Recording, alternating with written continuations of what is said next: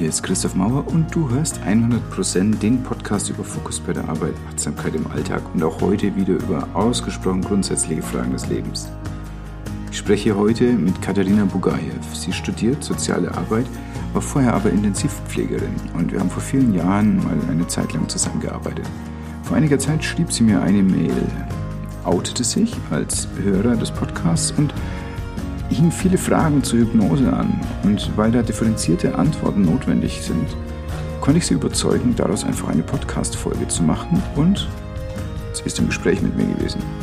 Ich erwartet über meine Sicht auf Hypnose hinaus ein Gespräch über Gesundheitsfürsorge, Gesundheit als solche und ganz viel geht es auch einfach um Menschsein. Danke, dass du zuhörst. Ich wünsche dir viel Spaß und eine lehrreiche Zeit.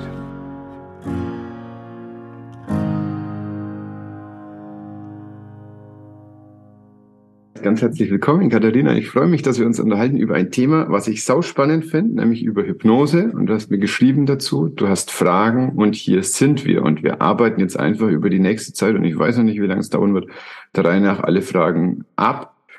Und ich bin gespannt, ob ich sie beantworten kann. Ich bin sicher, das kannst du. Hallo Christoph. Danke für deine Einladung. Schieß los. Was macht dich an, an Hypnose? Äh, was interessiert dich an Hypnose? Und, und wie kommst du darauf, mich zu fragen? Und äh, ja. was willst du wissen? Mm, ich bin ja auf Hypnose nicht nur, aber auch durch dich äh, gekommen, beziehungsweise weiß ich etwas mehr darüber durch dich. Und ähm, ja, es ist einfach sehr spannend, weil ich dich natürlich von früher noch aus dem Klinikalter kenne. ähm, und ähm, es war einfach sehr interessant zu hören, welchen Weg du jetzt gegangen bist. Und ähm, ja, hätte man mir vor zehn Jahren noch über Hypnose erzählt, hätte ich das schon in eine ja so esoterische, spirituelle vielleicht auch Richtung ähm, gesteckt. Und ähm, ich weiß aber, dass man da äh, mit Hypnose auch Symptome beheben kann und es ist einfach ja etwas Neues, was vielleicht gesellschaftlich auch nicht so verbreitet ist, das Wissen um Hypnose. Und deswegen ja, freue ich mich einfach, mehr davon zu erfahren von ja, dir. Diese Sachen, die können wir alle klären auf jeden Fall. Es ist gar nicht so neu. Also es ist neu innerhalb äh, der Richtlinientherapie. Da wird es erst so seit, na, ich möchte meinen, zehn oder 15 Jahren oder so gemacht. Tatsächlich das Gutachten, was damals notwendig war, dass die Kassen hypnotische Leistungen für Kassentherapeuten bezahlen, ist maßgeblich von einem meiner Ausbilder, also von dem, von dem wichtigsten meiner Hypnoseausbilder geschrieben worden. Und er hat da hunderte Studien zusammengefasst, in denen über viele Jahrzehnte jetzt belegt wurde, wie Hypnose funktioniert und in, in welchen konkreten Situationen und mit welchem Einsatz und was es machen kann. Das geht aber insgesamt noch viel weiter zurück. Also auch Freud hat hypnotisch gearbeitet. Das war für ihn nur so selbstverständlich, dass er es nicht weiter ausgeführt hat. Aber der hat in aller Regel äh, solche Trance-Induktionen gemacht und dann hat er mit den Leuten geredet. Er hat aber mehr so Lust gehabt, irgendwie das, das Histrionische rauszubringen. Also der, der war so ein Showmaster, glaube ich. Wenn er manchmal eine Analyse gemacht hat, die er besonders geil fand, dann hat er seinen Patienten auch eine Zigarre angeboten zur Feier seines Intellekts. Und äh, so funktioniert Hypnose tatsächlich nicht. Das ist kein analytisches Verfahren, sondern es ist ein synthetisches Verfahren, in dem ähm, eine Synthese entsteht aus dem, was der Patient erlebt und aus dem, was er in, also in seinem echten oder in Real Life so, im, im Wachleben erlebt und dem, was dann in dem Trance-Raum noch dazukommt. Und synthetisch oder integrativ wird es dann verarbeitet. Es hat sehr viel mit dem Unterbewusstsein zu tun, oder? Ach Mai, das Unterbewusstsein. Was, was ist es? Ne? Darüber also, könnte man jetzt wirklich äh, stundenlang reden. Auf, ja. auf jeden Fall hat es was mit dem Unbewussten zu tun. Es ist so, dass wir, und das ist der, der größere Bereich, sagen wir, die größere Überschrift, und dabei kann man es auch belassen. Wir machen ganz viele Sachen in unserem Leben und glauben, dass wir das jetzt besonders bewusst entschieden hätten. Und ganz mhm. häufig ist es so, dass unsere Emotionen uns schon geleitet haben und wir dann dieses bewusste Reflektieren im Rückblick machen und uns dann erklären, warum jetzt diese und jene Bauchentscheidung wirklich tiptop in die rote Linie unseres Lebens gepasst hat. Und das ist aber äh, nicht immer so. Nur ein ganz kleiner Teil unserer Entscheidungen ist wirklich rational. Die allermeisten sind emotional. Das merkst du zum Beispiel beim Münzwurf. Also viele Leute denken, beim Münzwurf schmeißt man die Münze hoch und dann ist halt Kopf oder Zahl und das mache ich dann. Das ist nicht, wie man Münzwurf macht, sondern man wirft die Münze hoch, sagt sich vorher bei Kopf oder Zahl mache ich dieses und jenes. Und dann ist Kopf oder Zahl und dann merkst du körperlich, ob das jetzt eine geile Idee ist oder eine schlechte. Und dann machst du eben das, was sich gut anfühlt. Also das kann schon sein, dass du nach dem Münzwurf das ähm, feststellst, dass das, was jetzt da gekommen ist, sich einfach blöd anfühlt. Und dann wäre es also fatal, einfach diese körperlichen Intuition zu misstrauen und zu sagen, ja Mensch, aber vorher habe ich mir gedacht, wenn Kopf oben ist, dann, dann mache ich dieses oder jenes. Denn der Münzwurf ist dazu da, die, die Situation einmal so am Horizont erscheinen zu lassen, wie sich's anfühlen würde und dadurch einen klareren Blick auf die körperliche Intuition zu bekommen, die vorher nicht da ist, weil vorher der Verstand die ganze Zeit plappert.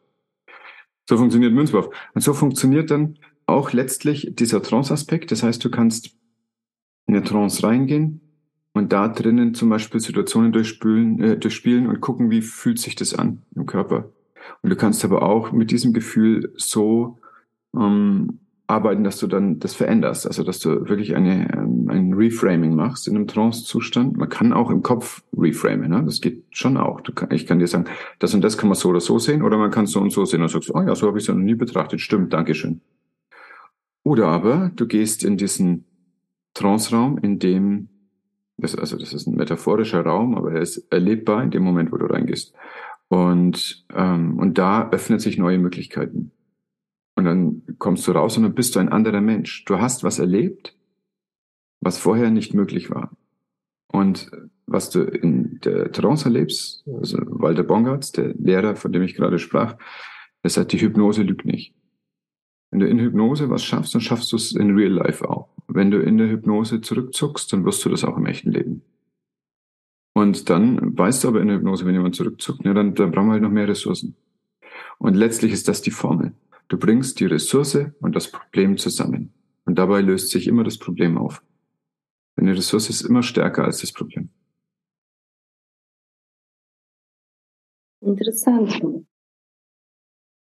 Ja, das mal so als Einstieg. Danke dir. Ähm, ich habe jetzt auch die Fragen hier stehen und die nächste wäre, wie du selbst dazu gekommen bist ja, wie die Jungfrau zum Kind. Es war so, dass äh, das natürlich völlig recht. Wir kennen uns von der Intensivstation. Wir haben da ähm, eine sehr ähm, apparatelastige, äh, sehr technische. physiologische und, und technische Medizin gemacht. Gleichzeitig ist unser, ich weiß nicht, ob er noch dort ist, aber ich glaube schon, Ischel Castellanos, der leitende Oberarzt damals auf der Intensivstation, von dem habe ich den Satz gehört, Medizin ist keine Wissenschaft, sondern sie ist eine Heilkunst, die sich wissenschaftlicher Methoden bedient. Ganz großer Satz von jemandem, dessen Habilitation als erstes mit Schmunzeln betrachtet wurde und die Leute gefragt haben, sag mal, möchtest du eigentlich in Medizin, Habilitieren? Also guter Arzt, guten Peil von allem, was außen rum ist. Und vor allem hat er manchmal solche äh, Bonbons rausgelassen. Und das ist, glaube ich, wirklich ein Missverständnis, was ganz viele Leute haben, was denn Wissenschaft ist und wie denn Wissenschaft funktioniert und wie sie der Kunst dienen kann. Und Medizin ist eine Heilkunst. Und wir meinen, dass wir mit so einem Engineering-Mindset daran gehen können. Das ist aber halt grober Blödsinn. Das ist Hybris. Ich kann mich doch nicht vom Intensivbett stellen und sagen, jetzt schraube ich das rein, jetzt mache ich das Medikament dazu und jetzt wird der Patient gesund. Da muss ein ganz kleines bisschen Demut noch dazu kommen. Ich sage, ich mache jetzt das, ich mache jetzt das. Soweit ich das gerade überschaue, ist das eine gute Idee, damit der Mensch von selber gesund werden kann. Das heißt, das Einzige, was wir in der westlichen Medizin, aber und dann eben in Extremo in der Intensivmedizin machen, ist, dass wir den sofortigen Tod vermeiden. Und in der Zeit, wo wir das machen, das ist eher ein symptomatisches Behandeln oft.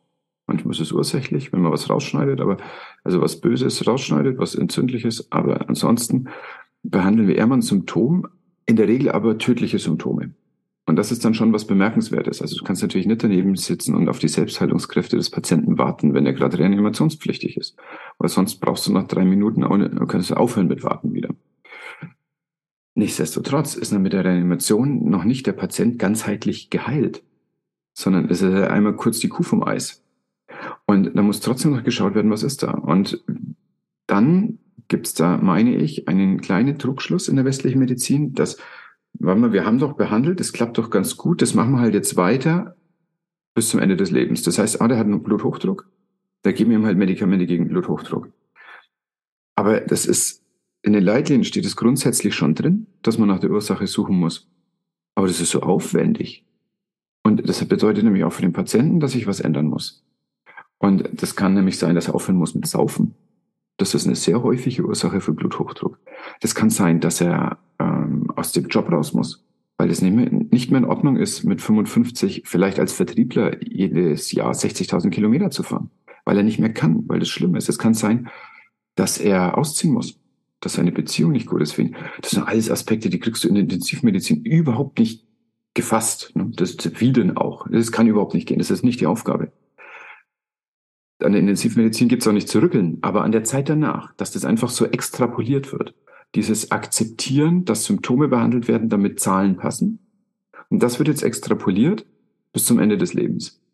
Und das wiegt den Patienten, aber auch den Behandler in einer kuscheligen Scheinsicherheit. Ich habe doch was gemacht. Der Patient kann auch sagen, ich habe doch was genommen. Wieso bin ich denn jetzt krank? Ich habe doch was genommen. Es erinnert ein ganz kleines bisschen an den Ablasshandel in der katholischen Kirche des Mittelalters. Du sündigst die ganze Zeit und dann gehst du zum Priester und dann sagt er, ja, du hast gesündigt, jetzt machst du drei Ave Maria, aber du spendest der Kirche auch noch 100 Gulden und dann sind dir deine Sünden vergeben. Und so geht also dann der Patient einmal im Quartal zum Arzt, kriegt einen neuen Fettsenker verschrieben und am Sonntag wird dann halt irgendwie weiter gegessen. Und, ähm, und dieses Konzept, das, äh, ähm, das wird dann ersetzt, also das ist ja letztlich ein, ein zentralistisch heilbringendes Konzept, wenn man so möchte. Das, oh, jetzt kommen spannende Gedanken. Und dagegen möchte ich jetzt die Hypnose haben, wo du Zugang bekommst zu deinem Inneren, zu dem, was dich wirklich unterhält, im Sinn von vorwärts bringt. Das ist ein dezentralistisches Konzept. Das heißt, dass Gesundheit und Heilung in jedem Einzelnen ist. Das ist so eine Art westfälischer Frieden de, des Gesundheitsdenkens, kommt mir gerade so. Also es geht wirklich drum. Kommt Gesundheit von einer zentralen Institution und wird mit einer Gießkanne übers Volk geschüttet? Das nimmt alle Akteure aus der Verantwortung und gibt die Verantwortung einem ominösen Tertium, das nur scheitern kann. Oder ist die Gesundheit in jedem Einzelnen drinnen und jeder muss sich selber kümmern? Und da wiederum ist die Frage, wie können wir das? Und in unserer Welt denken wir ganz oft analytisch, aber ähm, Heilung ist nichts Analytisches, sondern etwas Integrales. Und der Möglichkeitsraum, der in der Hypnose entsteht, das ist das Integrale. So, und in all diese Gedanken hinein haben mir drei Leute unabhängig voneinander geschrieben, sei hier, ich habe was von Hypnose gelesen, mach das doch mal. Das ist was für dich. Deshalb beim ersten ich, ja, alles klar. Beim zweiten dachte ich, na, das war innerhalb von drei Wochen. Drei Leute, die kennen sich nicht, die haben noch nie miteinander gesprochen. Und dann beim dritten dachte ich, okay, na, das ist jetzt spannend. Und es war zu einem Zeitpunkt, wo ich. Zufall sein. Es gibt keine Zufälle, alles fällt dir zu. Und das war ein Zeitpunkt, wo meine Frau und ich eh umziehen wollten und ich überlegt habe, entweder gehst du jetzt von dem Krankenhaus, wo du warst, nochmal an die Uni zurück, hier im Norden von Deutschland, und dann gab es auch eine, die mich sehr interessiert hat, oder magst du was ganz was anderes. Und dann kamen diese drei Leute. Dann habe ich mal geschaut, gibt es denn vielleicht eine Hypnosegesellschaft, wo ähm, wo Ärzte und Psychologen drin sind. So. Also das fand ich ganz spannend, mit approbierten Leuten zu sprechen. Und die gibt es, das ist die Deutsche Gesellschaft für Hypnosetherapie, äh, DGH. Und die hat einen, äh, einen Nestor, das ist eben Walter Bongartz, der hat da jahrelang im Vorstand gearbeitet, hat in anderen Vorständen weltweit gearbeitet. Sind. Ein extrem spannender Typ und guter Wissenschaftler und wie ich dann später feststellen durfte, ein, ein, äh, unglaublich toller und liebevoller Lehrer. Und ich habe mir sein Lehrbuch zum Thema bestellt, habe das durchgelesen, fand seinen Style gut, fand seine Erklärungen gut und dann habe ich ihm geschrieben, wie das so ist und habe dann innerhalb eines Jahres ganz viele Aufenthalte in Frankfurt, weil er damals das ich glaube, er macht es immer noch dort, das Curriculum gemacht hat. Ich werde auch auf die Folge, auf das Interview mit ihm verlinken in den Show Notes, äh, denn ich habe mich mit ihm auch über Hypnose unterhalten und ähm, und dann war ich da und habe da also über ein Jahr diese Ausbildung gemacht und äh, habe in der Zeit dann schon äh, meine Privatpraxis eröffnet. Denn es gibt zwei Möglichkeiten, wie du an ärztliche Hypnose rankommst. Das eine ist, dass du dir eine, eine Privatpraxis suchst, wo eine ärztliche Hypnose macht. Oder du gehst, weil irgendjemand sagt, du brauchst eine Psychotherapie, zu einem Kassenarzt, also der, der eine Zulassung dafür hat für ärztliche Psychotherapie oder zu einem Kassenpsychologen, ähm, also psychologischen Psychotherapeuten, der in der Lage ist, Hypnose zu machen. Das ist einfach, das Manche schreiben das auf ihre Website und dann können die hypnotische Leistungen ganz normal abrechnen, wie man, äh, was weiß ich, eine tiefenpsychologische Therapie oder eine verhaltenspsychologische Therapie, äh, verhaltenstherapeutische ähm, Arbeit abrechnen könnte. Und so kam ich dazu und dann äh, äh, während des Jahres habe ich immer mehr gemerkt, was das macht, also was das auch in mir gemacht hat. Ich habe in einer Trainingssitzung meine Höhenangst verloren. Und lauter so Sachen, was mich seit Jahren beschäftigt hat, ne? wo ich dachte, das kann doch nicht sein. Ich weiß doch, ich bin safe, wenn ich auf diesem Balkon stehe. Warum fühlt es sich an, als ob ich gleich sterbe? Und, äh, und das war weg nach 25 Minuten Hypnose. Und solche Erlebnisse ähm, helfen mir natürlich sehr, wenn ein Patient mich fragt, sag mal, hilft das? Also, ja, ich weiß, dass das hilft. Ich habe andere Sachen erlebt, was mich sehr beeindruckt haben. Und äh, so ist es jetzt, dass meine, meine Fortbildungen derzeit ähm, halt stark hypnotherapeutisch aus diesem ganzen Bereich sind. Und äh, das mich so weit beeindruckt hat, dass ich vor zwei Monaten aufgehört habe mit Notarzt fahren, was mir auch seit ganz langer Zeit begleitet hat. Aber es war jetzt einfach äh, die Luft raus. Und dafür geht der Fokus jetzt immer weiter genau dahin, in diesen Heilraum, der sich öffnet mit der Hypnotherapie. So kam ich dazu. Danke dir für die ausführliche Erklärung. Da war jetzt sehr viel Interessantes dabei. Du darfst gerne von unserer Fragenliste zu jedem Zeitpunkt abweichen. Unser Natürlich, Gespräch ja. kann hin und her meandern, sobald dir irgendwas einfällt. Ja, danke. Ähm, die Menschen, die zu dir kommen. Also die erste Frage ist, wie werden sie auf dich aufmerksam? Die zweite, oh, jetzt müsste ich wahrscheinlich mehrere Fragen stellen. Wie sind denn Ihre Symptome? Sind es eher psychische Symptome? Sind es eher körperliche Symptome? Und sind es Patienten, die schon eine sehr lange ähm, ja, ärztliche Behandlungslaufbahn durchlaufen haben? Oder, also ja, so stelle ich mir das zumindest vor, dass das Menschen sind, die vielleicht schon vieles ausprobiert haben die auch ja nicht nur die ähm, quasi die normale Medizin ausprobiert haben, sondern vielleicht schon bei Heilpraktikern waren, wie auch immer, die dann auch auf Hypnose stoßen. Mhm. Und ja. ja lass mich die Fragen von vorne beantworten. Also es war so, als ich die Praxis in Ascheberg, also am Plöner See, eröffnet hatte, waren das zwei Räume in einem Yoga-Zentrum da geht natürlich die werberelevante Zielgruppe ein und aus. Und tatsächlich ist es so, dass manche Leute, die da als Kunden waren, sich dann gemeldet haben für eine Therapie oder aber das mein Flyer weitergetragen haben und andere darauf gestoßen sind. Der viel spannendere Effekt war, dass ich in so einem gratis Auslegeblättchen, was es dort gab, einfach mal den Kling geschrieben habe hier, ich fange damit an und äh, falls euch das interessiert, schreibe ich euch einen Artikel, was das ist und habe dann halt ein schönes Foto innen geschickt und habe dann einen Artikel dazu geschrieben. Und noch ein Jahr später kam ein Patient zu mir mit diesem Zettel in der Hand und hat gesagt, das hat er sich damals ausgerissen, hat sich gedacht, das könnte was für ihn sein. Und äh, jetzt ist es soweit. Jetzt möchte er gern daran gehen und möchte sich damit auseinandersetzen. Das war also offensichtlich was ganz Bedeutsames und das, darüber sind viele Leute zu mir gekommen. Und dann ging es irgendwann los, dass es über Empfehlungen ging. Also es, weil nicht, nicht weil ich irgendwie ein super Typ bin, sondern weil halt die Therapie funktioniert. Das liegt jetzt nicht an mir, sondern ähm, das liegt daran, dass das so ein wirkungsvolles Werkzeug ist. Und ähm, ja, und wenn dann Leute feststellen, dass ein Thema weg ist, dann kann, können die möglicherweise das auch leichter ähm, erzählen anderen Leuten. Also man sagt ja nicht hier, ich bin gerade am struggeln, mein Leben ist so scheiße, sondern man würde eher sagen, so Mensch, vom Vierteljahr ging es mir echt nicht gut, ich habe das und das gemacht, jetzt geht's mir besser, vielleicht ist es was für dich. Also das ist viel leichter zu erzählen. Die Leute, die kommen, sind äh, vielleicht 50-50 mit einem primär äh, psychischen Symptom oder einem körperlichen Symptom. Ich habe das auch gehabt, dass Leute kamen mit der expliziten Aussage, zum Beispiel, ich kriege mein Gewicht nicht runter. Mhm. Das kann an der Ernährung liegen, äh, das kann aber halt auch einfach an anderen Sachen liegen. Und dieses, ähm, das Explorierende, an was könnte das denn liegen? Was ist denn in dir drin, was nicht satt wird? Wo ist denn ein Bedürfnis in dir, was so, ein, so einen Hunger hat, den du nicht gestillt bekommst?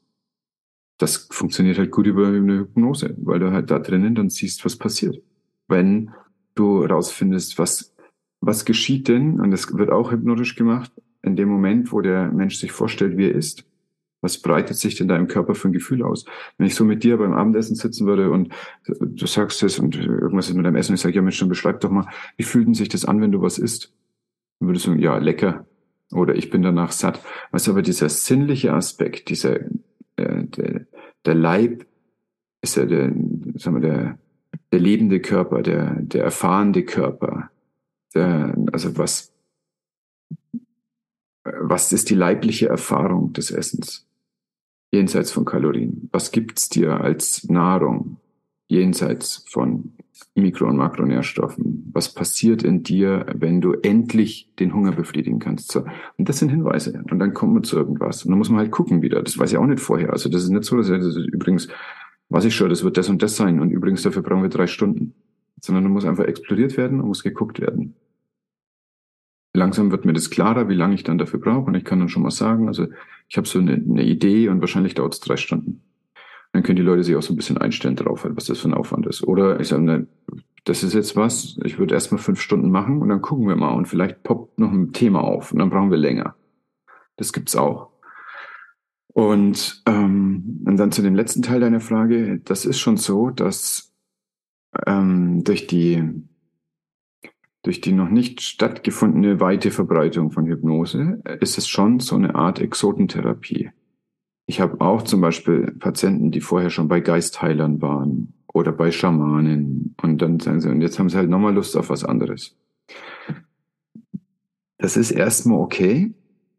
Wenn dieser Patient aber kommt mit, niemand kann mir helfen, Sie sind meine letzte Hoffnung, dann hielt ich das für eine kluge Idee, den nicht zu behandeln weil es dann offensichtlich nicht um die Hypnose und dich als Therapeut geht, sondern um eine Projekt äh, projizierte Herangehensweise des Patienten. Also der, der hat halt Lust, einfach nochmal irgendjemand aus diesem, aus diesem Dunstkreis zu utilisieren für seine Bühne.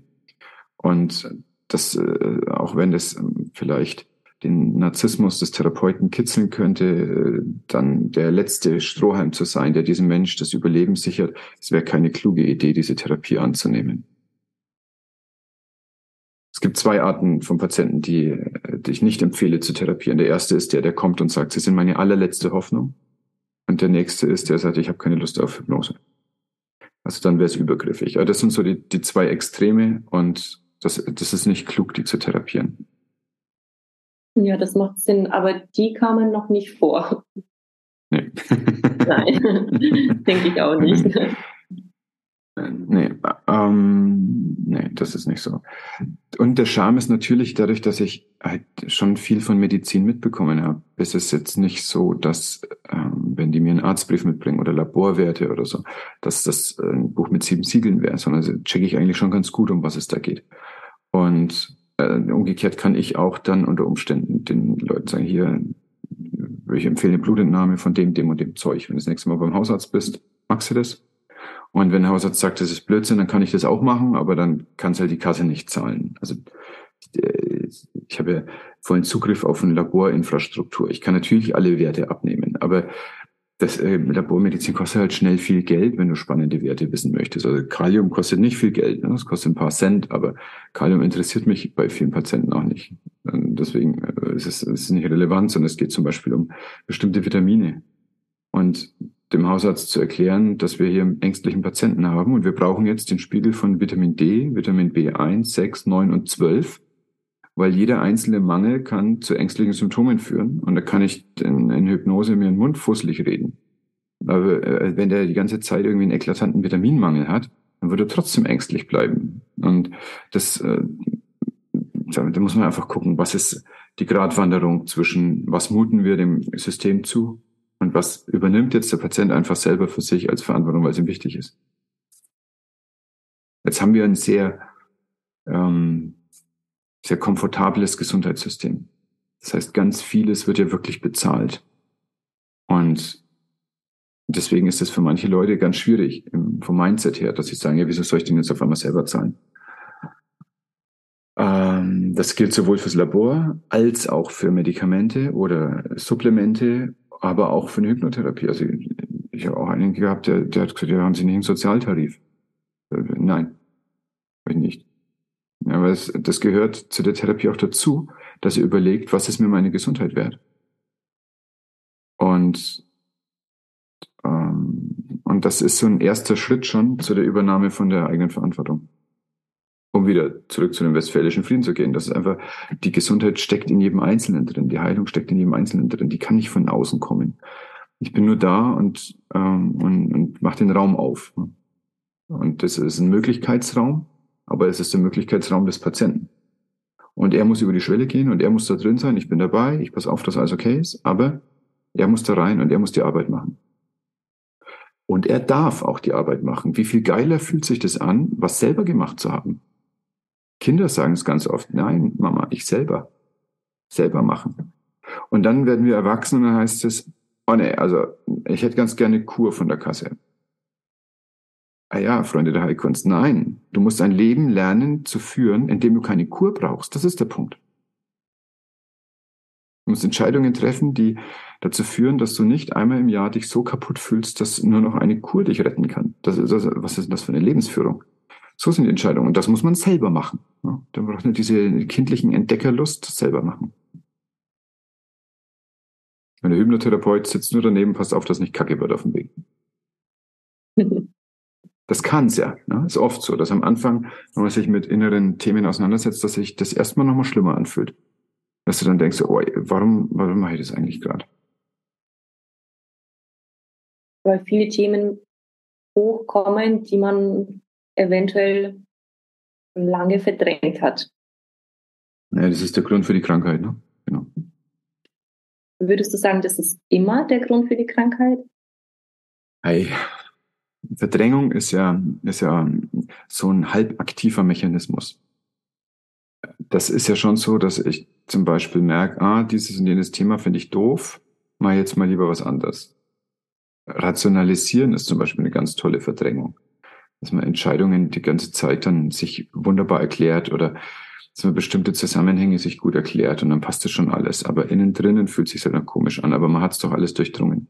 Ich habe ganz oft Patienten, die sagen, sie haben das schon so und so oft beim Kaffee besprochen oder so und so viele Flaschen Rotwein sind darüber schon äh, geleert worden. Und sie kommen einfach nicht weiter. Warum ist es so? Na, weil man das im Kopf macht. Deswegen geht es nicht weiter. Deswegen äh, klappt es dann eben auch ohne Kaffee und ohne Rotwein halt in der Hypnose, weil man dann aus dem Kopf rausgeht, aus diesem plappernden Kopf.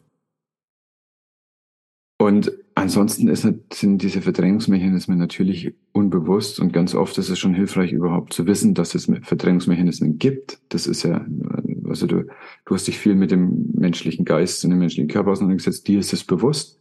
Aber es gibt Menschen, die wissen überhaupt nicht, was das so ist. Und Ganz oft ist es so, dass es schon, das ist ja der psychoedukative Aspekt in Therapie natürlich, wenn du jemand sagst, na, pass auf, das gibt übrigens solche Mechanismen und ich habe gerade den Eindruck, dass der und der jetzt im Moment arbeitet. Ach so. Ah, muss ich mal gucken. Und dann äh, kann sich das entwickeln. Und darum äh, dauert ja auch eine Therapie länger, einfach damit Sachen auch nachbrennen können in den Leuten und, und die damit sich auseinandersetzen können. Ist die Beziehung zum äh, Patient, nennst du, nennst du deine ja, ich sage Patient, weil ich, Patient, weil ich Arzt bin, sage ich Patient, genau. Okay. Ähm, die äh, Patienten, die zu dir kommen, ähm, es ist, es ist wahrscheinlich eine ganz andere Beziehung auch. Also die Basis ist eine ganz andere als in der Klinik. Also abgesehen von der Intensivmedizin, ja, ist es natürlich schwierig, eine äh, überhaupt eine Beziehung aufzubauen wenn der Mensch gerade eben äh, ja, im Koma liegt zum Beispiel. Aber würdest du sagen, dass ähm, dieser Aspekt auch eine ganz große Rolle spielt? Zum Beispiel, ähm, wenn, ja, wenn, wenn eine gute Beziehung aufgebaut ist, kannst du natürlich ganz anders auch ehrlich sein und über die Themen sprechen als, äh, ja, als äh, auf einer distanzierten Ebene. Die therapeutische Allianz macht in der Studie aber sicherlich 60, vielleicht 70 Prozent vom Therapieerfolg aus. Und ich möchte die therapeutische Allianz eher transformative Allianz nennen. Denn die ist notwendig, damit der Patient äh, den Therapeuten als Spiegel wahrnehmen kann, so wie es notwendig ist. Der, der Therapeut ist ja auch eine, eine Spiegel, eine Projektionsfläche. Und manchmal können neues Verhaltensweisen das erste Mal in der Therapie ausprobiert werden und dann in der freien Bildbahn. Und ähm, auch manche Sätze, die vom Therapeuten dann kommen, vorsichtig formulierte Sätze, die aber das erste Mal so gehört werden und das erste Mal in diesem Frame so gehört werden, die äh, bedürfen ganz unbedingt einer ganz starken therapeutischen Allianz.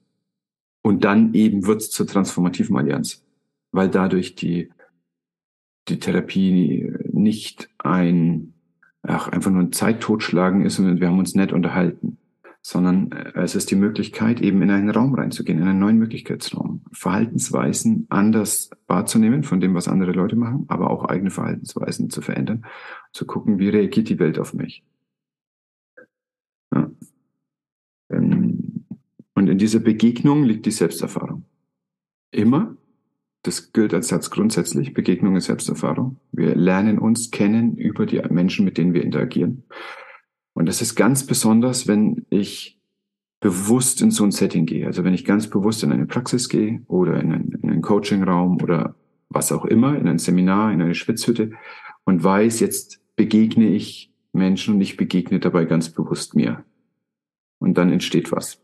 Und dann entsteht Transformation natürlich. Also aus einer Schwitzhütte kommst du raus als ein anderer Mensch. Aus einer Hypnotherapie kommst du als ein anderer Mensch raus. Aus einem guten Coaching auch aber möglicherweise auch aus einer guten Verhaltenstherapie, einfach weil auch über das Verhalten ganz viel sich verändert bis runter zur Identität und zum Zugehörigkeitsgefühl als Mensch in der Gesellschaft. Das funktioniert selbstverständlich auch. Wie schaut denn ein Anamnesegespräch bei dir aus? Ähm, also das also ist konkret, konkret meine Frage. Ja, konkretisiert, danke. Ähm, ja, weil es so breit gefächert ist. Ähm, gibt es ein Schema, nach dem ein Anamnesegespräch abläuft? Also äh, müssen gewisse Sachen quasi immer bei jedem Patienten abge abgefragt werden? Und ähm, das nächste wäre auch, ähm, wie sieht diese diese ganzheitliche Perspektive oder Betrachtungsweise auf den Patienten im Anamnesegespräch ja, aus. Ja, ich verstehe.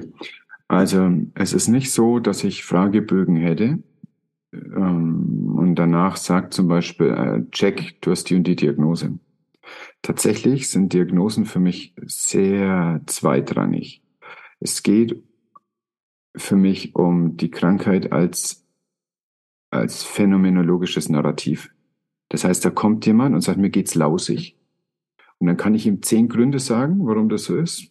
Das ist in der, in der somatischen Medizin nochmal viel krasser.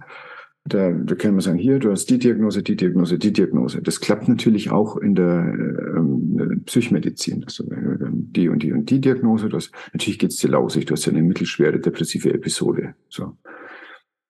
Damit ist aber gesetzt, dass man aneinander vorbeispricht.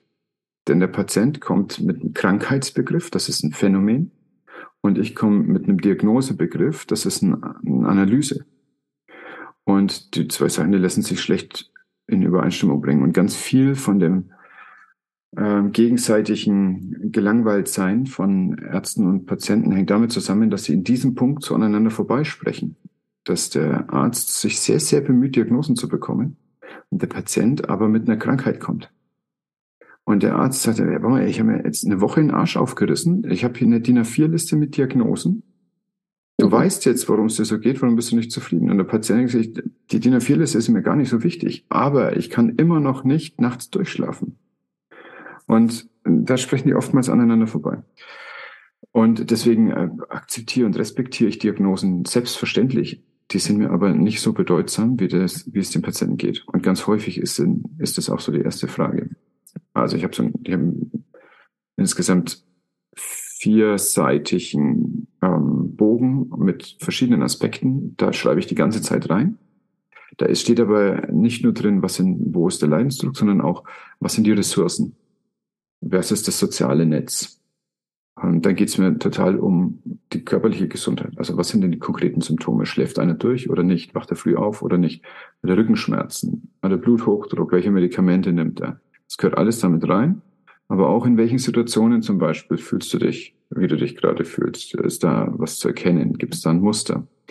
Lässt sich das clustern vielleicht? Das also, gibt also offensichtlich hier transsituative und transtemporale äh, Muster. Also äh, seit 20 Jahren immer in der und der und der Situation ähm, kommen diese Probleme. Ja, dann, dann hat es was, dann ist es tiefer als nur irgendwie eine Gewohnheit. Und, und so versuche ich eine Idee von den Patienten zu bekommen. Und wenn ich damit so zufrieden bin, wenn ich keine weiteren Fragen habe. So, und wenn ich also diesen Eindruck habe, dass ich jetzt vom vom Patienten so das weiß, womit ich arbeiten kann, womit ich auch einschätzen kann, wie lange das alles dauern wird, dann ist es in der Regel so, dass die Leute eine irgend so eine, eine Hauptbeschwerde haben. Zum Beispiel, ich kann echt abends nicht einschlafen. Ich habe so viel Gedanken, ich kann nicht einschlafen. Oder wenn ich von der Arbeit heimkomme, ich bin fix und fertig. Und das, wenn besser wäre, das wäre gut. Und ähm, ich möchte eh einmal, wenn ich mit Ihnen vorher schon über die Ressourcen gesprochen habe, testen, klappen diese Ressourcen auch in der Trance. Und da, es kann auch sein, dass, dass jemand sagt, nee, meine Schwester ist eine total gute Ressource. Und dann stellt sich raus in der, in der Trance, die klappt nicht. Und äh, drei Sitzungen später kommst du drauf, dass eine kontaminierte Ressource ist, weil vielleicht irgendwie noch was anderes ist. Und deswegen klappt es nicht als so die reine güldene Ressource, die man sich am Anfang so herbeigesehnt hat. Das kann ja auch Teil des Problems sein. Aber ähm, wenn ich dann also in der Trance diese äh, Ressourcen ausprobiere und die gelingen, dann kann ich mit dieser Aktivierung des Ressourcengefühls eine, ähm, sag mal, dem Patienten einen Schnellangriff beibringen gegen körperliches Arousal. Denn in aller aller Regel ist es so, dass die körperliche Erregung mit ihren Symptomen einer der entscheidenden Punkte ist, in dem, warum es dem Patienten schlecht geht. Das kann also sein, dass die, das muss jetzt nicht wie bei einer Panikattacke sein, dass die halt diese, dieses Vollbild bekommen und hyperventilieren und Herzrasen. Und gleichzeitig können viele der Symptome, die da sind, eben auch auftreten, wenn die merken, oh, jetzt ist stressig. Und wissen auch schon, dieser Stress, der, da bin ich nicht der gleiche Mensch, wie der, der ich sonst sein könnte, sondern eigentlich könnte ich äh, besser bei meinem, bei meinem Better Self sein, bei meinem Higher Self sein, ohne dass jetzt diese äh, spirituellen Begriffe hernehmen, aber die merken schon, da, da passiert was mit mir, das bin eigentlich nicht ich und das würde ich gerne anders haben. Und das lässt sich sehr schnell ähm, angehen über paar ganz einfache Atemübungen, beispielsweise Atemübungen, äh, bestimmte Übungen, die eben in den, in den so einen Entspannungsraum reinführen und die die Leute mit einmal hinbekommen. Dass sie sagen so, okay, damit habe ich was in der Hand und wenn das das nächste Mal auftritt, dann kann ich das direkt machen. Ich muss mich nur dran erinnern. Und das ist so, dass ich das in aller Regel in der ersten Sitzung den Leuten mitgebe, auch weil die dann so eine unverfängliche Hypnose erleben. Das heißt, jetzt machen wir eine kleine Wellness-Hypnose und da wissen die schon, okay, da, da kommt jetzt kein Deep Shit raus, sondern da geht's mir jetzt gleich gut dabei und das betone ich dann auch nochmal. Und dann gewöhnen die sich auch dran. Wie ist denn das, wenn sie halt auf, ich habe so einen sensationell bequemen Sessel und dann können die sich da so zurücklehnen und äh, wie ist das, wenn ich da drin liege, habt die Augen zu einer Mauer redet? Das ist ja eine neue Situation für die Menschen und äh, klar haben wir vorher schon eine Stunde uns unterhalten und haben angefangen, diese Allianz zu gründen, aber es ist nochmal ein weiterer Schritt halt des Vertrauens. Und wenn die dabei dann erleben, dann das fühlt sich eigentlich ganz gut an. Und jetzt habe ich sogar was mitbekommen für daheim, dann ist das schon mal eine sehr gute Basis, um sich das nächste Mal wieder zu treffen und dann äh, da genau wieder anzudocken. Und dann sind in der Regel so eineinhalb Stunden rum. Und das ist in aller Regel meine Zeit, die ich für ein Anamnesegespräch auch habe. Und die weiteren Sitzungen, das unterscheidet sich je nachdem. Also manche Leute sind so nach einer Stunde immer durch und passt dann so. Und ich habe aber auch ähm, bis schon zweieinhalb Stunden, also nicht ganz die ganze Sitzung hat zweieinhalb Stunden gedauert, aber zweieinviertel Stunden davon waren wir in Trance.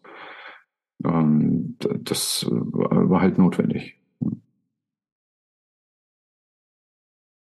Äh, gibt es nach der Hypnose, also nach der Trance, die du gerade beschrieben hast, dann auch nochmal, ähm, also man nimmt sich danach auch die Zeit, nochmal das zu besprechen. Das ist auch ein ganz genau. wichtiger Teil. Genau, das ist die Integration.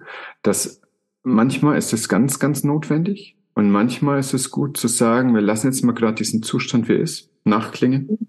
Mhm. Das schätze ich besonders bei Zoom-Therapie, weil die Leute da auch in ihrem vertrauten Umfeld sind und können sagen, okay, und jetzt, jetzt liege ich so gut, ich schlafe jetzt erstmal ein bisschen. Das ist zum Beispiel eine gute Idee. Oder ich bin jetzt erstmal bei mir so in meinem Raum. Es kann ja auch sein, dass es gerade darum geht, dass sie sich nicht wohlfühlen in ihrem Raum. Und mhm. dann aber schon. Ja. Und dann muss ich das nicht zerreden. Denn das switcht dann ganz oft halt in so eine Analyse. Naja, und das ist ja wieder so ein, ein Rationalisieren, das ist ein Verdrängungsmechanismus. Dann kann es wirklich sein, dass du den Zauber der Emotion, die du gerade gespürt hast, dir weglaberst. Das möchte ich gern vermeiden.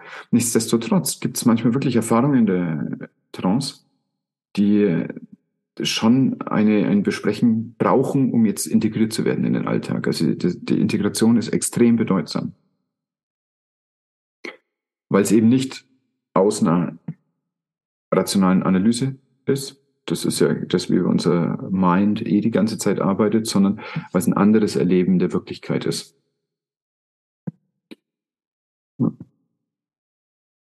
Ja.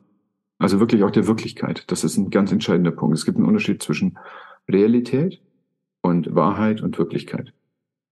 Und Realität, das ist das, von dem wir gerne reden, was wir aber, wir werden die Realität nie schauen. Wir können einfach nicht. Also schon, was ist deine Optik äh, schafft das nicht.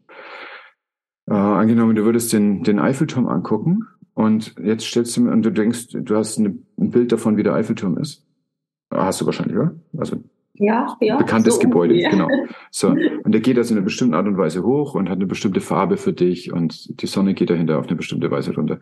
Jetzt stell dir vor, du wärst zum Beispiel eine Schlange und würdest da drauf schauen. Schlangen, die sehen hauptsächlich Infrarotstrahlung. Das heißt, für die schaut der Eiffelturm komplett anders aus. Auch übrigens der, der Champ de Mars, ich weiß nicht mehr genau, wie die, wie die Wiese davor heißt. Vielleicht heißt sie so. Die schaut auch ganz anders aus für eine Schlange. Auch für eine Fliege übrigens mit Facettenaugen schaut der Eiffelturm komplett anders aus. Auch ein Schatten, der von hinten kommt, ist für eine Schlange, ist für dich, ist für eine Fliege komplett anders wahrgenommen, egal ob das auf dem Eiffelturm ist oder unten drunter auf der Wiese. Äh, wir können überhaupt nicht annehmen, dass das, was wir sehen, die Realität ist, sondern es gibt wirklich nur ganz wenig Zugang drauf. Das nächste, der nächste Begriff, den wir gerne durcheinander bringen, ist, was ist eine Wahrheit? Sind ja, gerade ist es so, dass ganz viele Leute ganz viele Wahrheiten zu ganz vielen Themen sehr schnell zur Verfügung haben. Und, und zu besonderen Themen vor allem. Zu, zu vielen. Also das ist wirklich interessant und es spitzt sich sehr schnell zu. Und äh, Wahrheit kommt von Wahrnehmen. Das ist das, was ich äh, wahrnehme, ist das, was ich dann für wahrnehme. Und das ist auch wieder komplett unterschiedlich. Du, Individuell. Hast, du hast einen ganz anderen Hintergrund als ich. Wenn wir in der gleichen Situation sind, dann würden wir, obwohl wir uns in vielen Sachen gleichen, ja, wir haben beide irgendwie so äh, dunklere Haare, wir haben beide weiße Hautfarbe, äh, wir sprechen beide Deutsch und trotzdem könnten wir in einer gleichen Situation völlig verschiedene Aspekte wahrnehmen. Und du könntest zum Beispiel wahrnehmen, dass irgendjemand misogyn geredet hat. Es kann sein, dass mir das entgeht. Einfach weil ich das nicht wahrgenommen habe. Das heißt, dass deine Wahrheit über ein Ereignis zu meiner völlig konträr sein kann, obwohl es der gleiche Raum war. Und das ist auch zu respektieren. Und das macht die eine nicht falsch und die andere auch nicht falsch, sondern die sind beide da. Und das dritte ist die Wirklichkeit, das ist das, was wir bewirken können. Und viele Leute glauben, dass Realität und Wirklichkeit was miteinander zu tun hat. Das ist auch überhaupt nicht der Fall, sondern die, die Wirklichkeit ist die Welt, wo wir einen Wirkradius haben, wo wir bewirken können. Und Wahrheit und Wirklichkeit werden beide in der Trance gechallenged.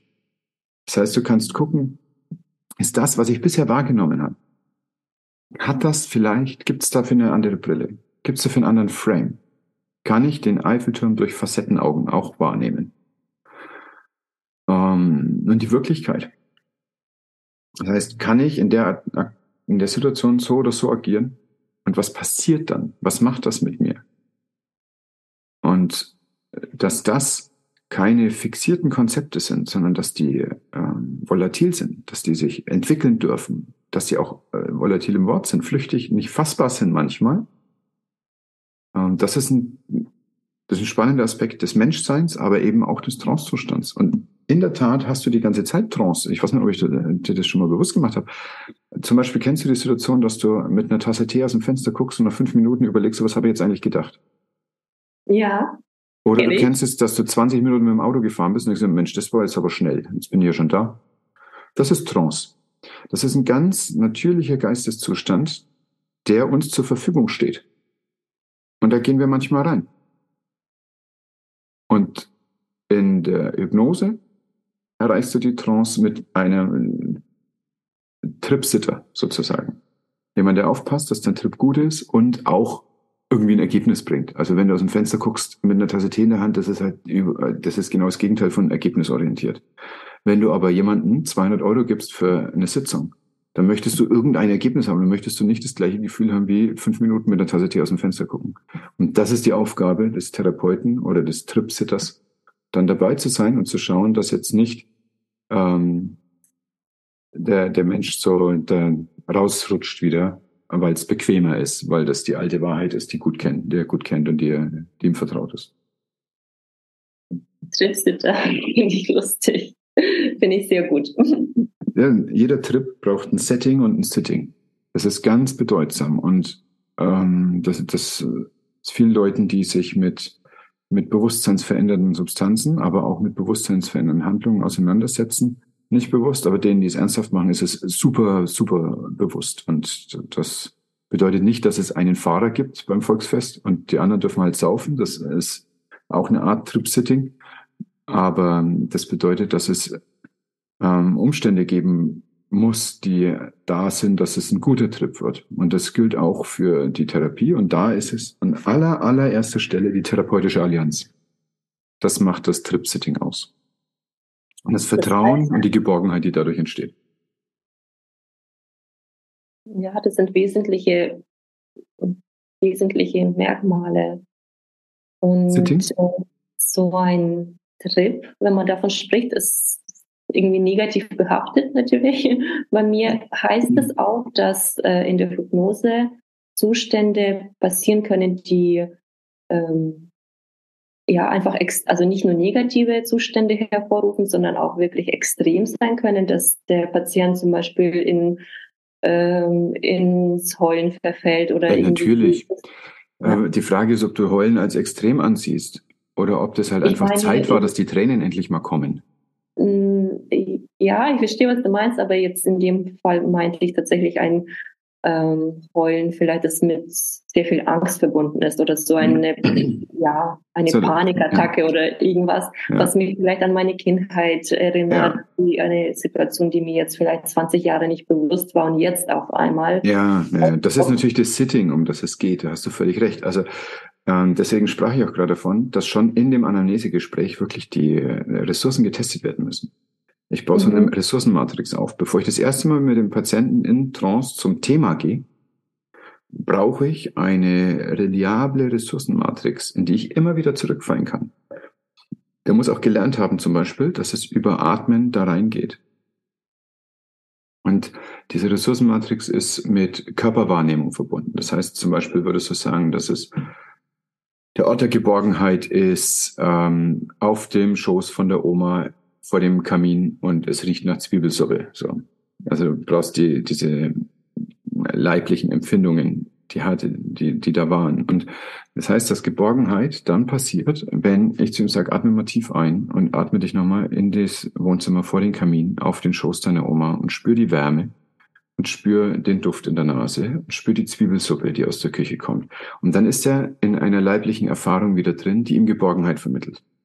Und das, wenn es stabil genug ist, diese Ressource, dann kannst du damit gewappnet hingehen zu dem, was das Thema ist. Und dann gibt es noch so ein, zwei Tricks, dass du zum Beispiel ähm, starke Themen aus der, aus, den, aus der Erfahrungswelt, aus der Erlebniswelt des Patienten ähm, kleiner machst, dass du die ähm, verfremdest, äh, es, es gibt auch Situationen, dass man zum Beispiel in einer anderen Sprache dann über das Thema spricht, damit es eine Distanz gibt und so.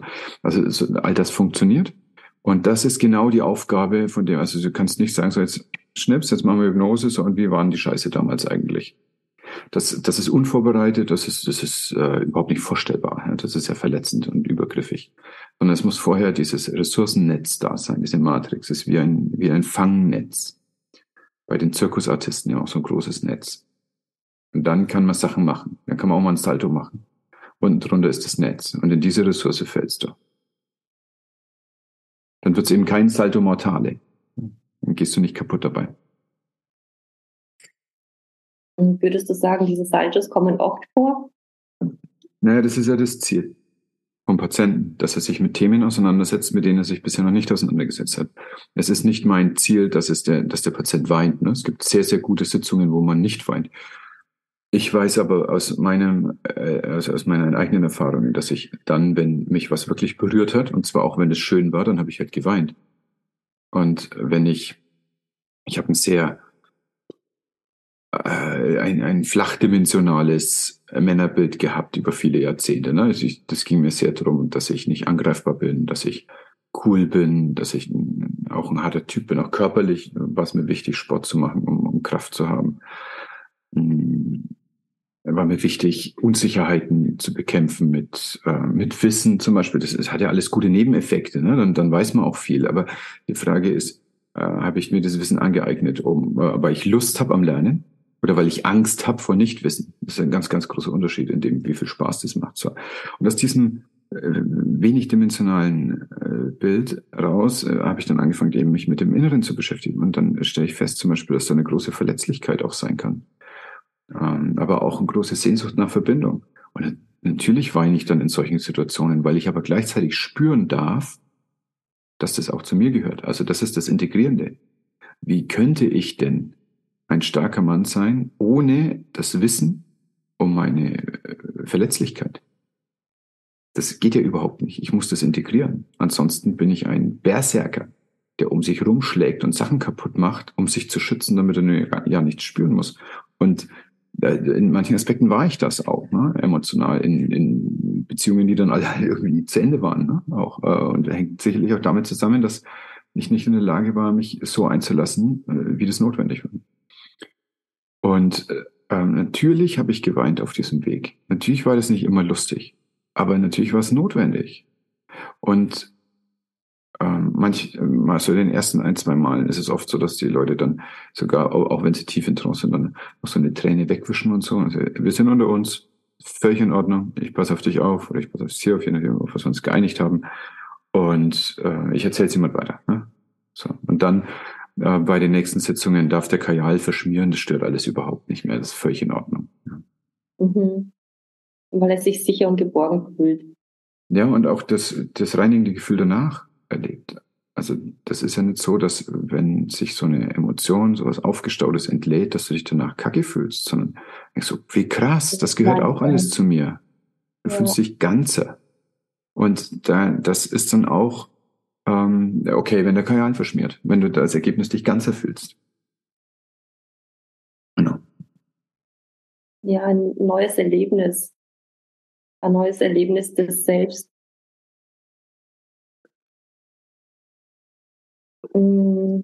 Hast du auch Patienten, die jung sind, also Kinder, ähm, Jugendliche und ich würde jetzt sogar sagen, wirklich Kleinkinder bis Babys. Warum? Weil ich äh, quasi selbst ein kleines Kind habe und manchmal mich schon frage, ja, es gibt so Situationen im Alltag, die jede, äh, die alle Eltern kennen, Wutanfälle, Trotzanfälle, solche Sachen. Da habe ich mich auch ab und zu mal gefragt. Die Frage möchte ich an dich natürlich äh, richten. Ja, kann Hypnose da helfen? Ja, ähm, in der Regel allerdings eher die Hypnose der Eltern. Und zwar, weil Wutanfälle dazugehören zum Erwachsenwerden und Ausdruck von starken Emotionen gehört dazu. Und das Aushalten der starken Emotionen deines Kindes gehört zum Muttersein dazu. Und mir macht es überhaupt keinen Spaß, wenn unsere Jungs toben. Und es gibt, dass der, der Große schmeißt sich jetzt mal auf den Boden und schreit. Und ähm, die Frage ist, warum stresst es mich? Und äh, ein Aspekt dabei ist natürlich, dass es kann so eine Resonanz geben ähm, bei, bei, bei Eltern, wenn die sehr gestresst sind, wenn ihr Kind sich so auf den Boden schmeißt und seinen Emotionen Ausdruck verleiht. Kann das mal sein, dass die Eltern selber als Kinder ihren Emotionen nicht so gut Ausdruck verleihen durften, sondern Emotionen mh, hm, sanktioniert wurden, Ausdruck von Emotionen sanktioniert wurde und dass es eher darum ging zu funktionieren. Wenn also jemand, der mit 30 erlebt, dass ähm, das Kind nicht funktioniert, dann werden Sachen angerührt, die ganz tief in den eigenen Wunden sind. Ein Kind muss nicht in Hypnose gesetzt werden, die sind in aller Regel in einem Trance-Zustand. Das ist so, dass die, die Hirnwellen, wenn du anguckst, in den ersten zwei Lebensjahren schauen EEG-Aufzeichnungen von Kindern ein bisschen, äh, es ist nicht genau das Gleiche, aber es schaut ein bisschen so aus, wie wenn Erwachsene träumen. Und in den nächsten zwei Jahren, also bis zum vierten Lebensjahr, schaut es ein bisschen so aus, wie wenn Erwachsene in Hypnose sind. Das heißt auf gar keinen Fall, dass es das Gleiche ist. Das gibt aber den Hinweis, dass da so ein ganz kleines bisschen eine Ähnlichkeit ist im Erleben. Und selbstverständlich ist diese Ähnlichkeit da. Das hast du ja auch, wenn äh, diese Verschwimmung von physischer Welt und innerer Welt bei kleinen Kindern. Das ist, wenn unser Großteil ist neulich ähm, mit, mit so mit Arztspielzeug gespielt und so. Meine Frau fragt ihn, wenn du groß bist, willst du auch Arzt werden? Und er guckt uns an, als, als ob wir ein bisschen bekloppt sind. Ich bin Arzt. Wie schön. Das, das war für ihn völlig auf einem Identitätslevel erlebt. Ich bin Arzt. So, genauso kann er aber auch also sagen, ich bin, ein, ich bin ein Müllauto ja, oder ich bin ein Joghurt oder was auch immer einfach. Also es ist, es ist völlig offen. Und das, was dann wir über die Jahre danach, wo wir angefangen haben, logisch zu denken, das ist ja auch in dem Alter noch nicht möglich in der Art und Weise, wie wir das jetzt machen, ähm, da verlieren wir halt diesen intuitiv erlebenden Zugang. Aber grundsätzlich ist es eher ein ein hypnotisches Leben, was sie haben. Und tatsächlich kannst du hypnotische Sprache verwenden. Zum Beispiel, indem du mit dem Möglichkeitsraum spielst, dass du fragst, du fragst nicht, was möchtest du zum Essen haben? Da kommt ja nur Blödsinn raus. Sondern du kannst zum Beispiel fragen, möchtest du Kartoffeln mit Tomaten oder Kartoffeln mit Pilzen? Ja, und da kommt halt irgendwas raus. Ne? Das darfst du natürlich nur machen, wenn es dir wurscht ist, ob es Kartoffeln mit Tomaten oder Kartoffeln mit Pilzen gibt. Wenn du zum Beispiel noch Kartoffeln vom Abendessen übrig hast und fragst, was willst du essen und es kommt Nudeln raus, dann ärgerst du dich. Aus zwei Gründen, weil du mehr zu tun hast und weil die Kartoffeln nicht besser werden in der Zeit. ähm, es ist aber hypnotische Sprache, den Möglichkeitsraum der Antworten zu pre-framen. Indem du zum Beispiel, also das ist jetzt ein sehr inhaltsdichter Satz, aber das bedeutet einfach nur, dem Kind die Wahlmöglichkeiten zu lassen, mit denen du gut leben kannst. Das ist deine Verantwortung als Mutter. Und das ist natürlich hypnotisch. Und wenn du ähm, mit einem Nein nicht leben könntest, gerade in der Situation, weil du was anderes zu tun hast, dann darfst du überhaupt nicht fragen. Dann ist das, also wenn, wenn dir das dein morgendliches Anziehritual schießt, ähm, wenn das Kind sich anders entscheidet, als du das möchtest, dann darfst du keine Frage stellen. Und das ist halt auch so eine, ähm, eine Art mit diesem Tranceigen umzugehen. Und genau so stelle ich auch manchmal keine Fragen, sondern mache in der Hypnose zum Beispiel so äh, pre-framende Aussagen. Zum Beispiel eine, ein Satz wäre, interessiert dich ein Beispiel? Ja, Beispiele sind immer sehr anschaulich. Da, da machen wir ein anschauliches Beispiel. Angenommen zum Beispiel, du ich habe mit dir jetzt gearbeitet, fünf Minuten lang mit Atmung und Fokus nach innen und so und damit du aus deinem Alltagstrubel endlich mal rauskommst und ankommst in meiner Sitzung. Und dann sage ich zu dir, ähm, und dieses Spüren des tiefen Ein- und Ausatmens kann ein Gefühl von Ruhe mit sich bringen. So mit dem Satz fühlst du dich überhaupt nicht in die Ecke gedrängt, weil das ist schon so, das kannst, freilich das weißt du ja auch, ne? Du bist ja im Moment noch voll drauf von deinem Tag und ähm, jetzt langsam hast du fünf Minuten lang ein- und ausgeatmet und das macht ja auch ruhig. Ne? Und in dem Moment sage ich, das kann ein Gefühl von Ruhe mit sich bringen. In dem Moment spürst du nicht rein, so, Da ist sowas, ja. Ich spüre sowas wie Ruhe. Aber jetzt ist es schon wieder weg. Und dann kann ich sagen, und so eine Ruhe kann sich ausbreiten mit dem Atem, mit jedem Mal ein- und ausatmen durch den ganzen Körper. So, und dann habe ich wieder so ein bisschen gefangen. Das heißt, das ist ein, naja, muss man schon sagen, das ist eine Art Manipulieren für das Gute. Ja? Denn du bist ja auch gekommen und hast gesagt, du würdest gerne entspannt sein. Kriegst es aber nicht hin. Hast mir also eine Art Manipulationsauftrag gegeben. So, krieg mal hin, dass ich entspannt bin. Und am Ende von der Sitzung geht es aber wirklich darum zu sagen, schau mal her, übrigens, ich habe gar nichts gemacht. Ich habe ein, zwei Sätze dazu gesagt. Aber geatmet hast du, zu der Ruhe gefunden hast du, weil diese Ruhe in dir ist. Das ist nicht von mir gekommen, sondern die Ruhe ist in dir, diesen Teil von dir, dass es ein integraler Bestandteil deiner Persönlichkeit ist, dass da eine lässige, sanfte Ruhe ist. Und wenn du mit dem Frame wieder rausgehst aus der Sitzung, dann weißt du das nächste Mal, wenn dein Kind schreit und setzt dich einfach daneben und atmest einmal tief ein und du weißt, in dir ist Ruhe. Das hast du ja erlebt. Das kann ja keiner erzählen, dass das nicht so ist. Wenn du sogar bei mir in der Praxis das gleiche Gefühl hast wie bei deiner Oma auf dem Schoß, dann hat es doch offensichtlich nichts mit deiner Oma zu tun. Die hat nur in dir eine Resonanz gemacht zu einem Gefühl, was in dir integraler Teil deines Lebens ist. Immer schon. Geborgenheit ist immer schon bei dir. Und ganz, ganz selten gibt es das, dass Leute wirklich so, sagen wir, so wenig gute Bindungserfahrungen gemacht haben, dass so ein Gefühl wie Geborgenheit sich nicht einstellen möchte.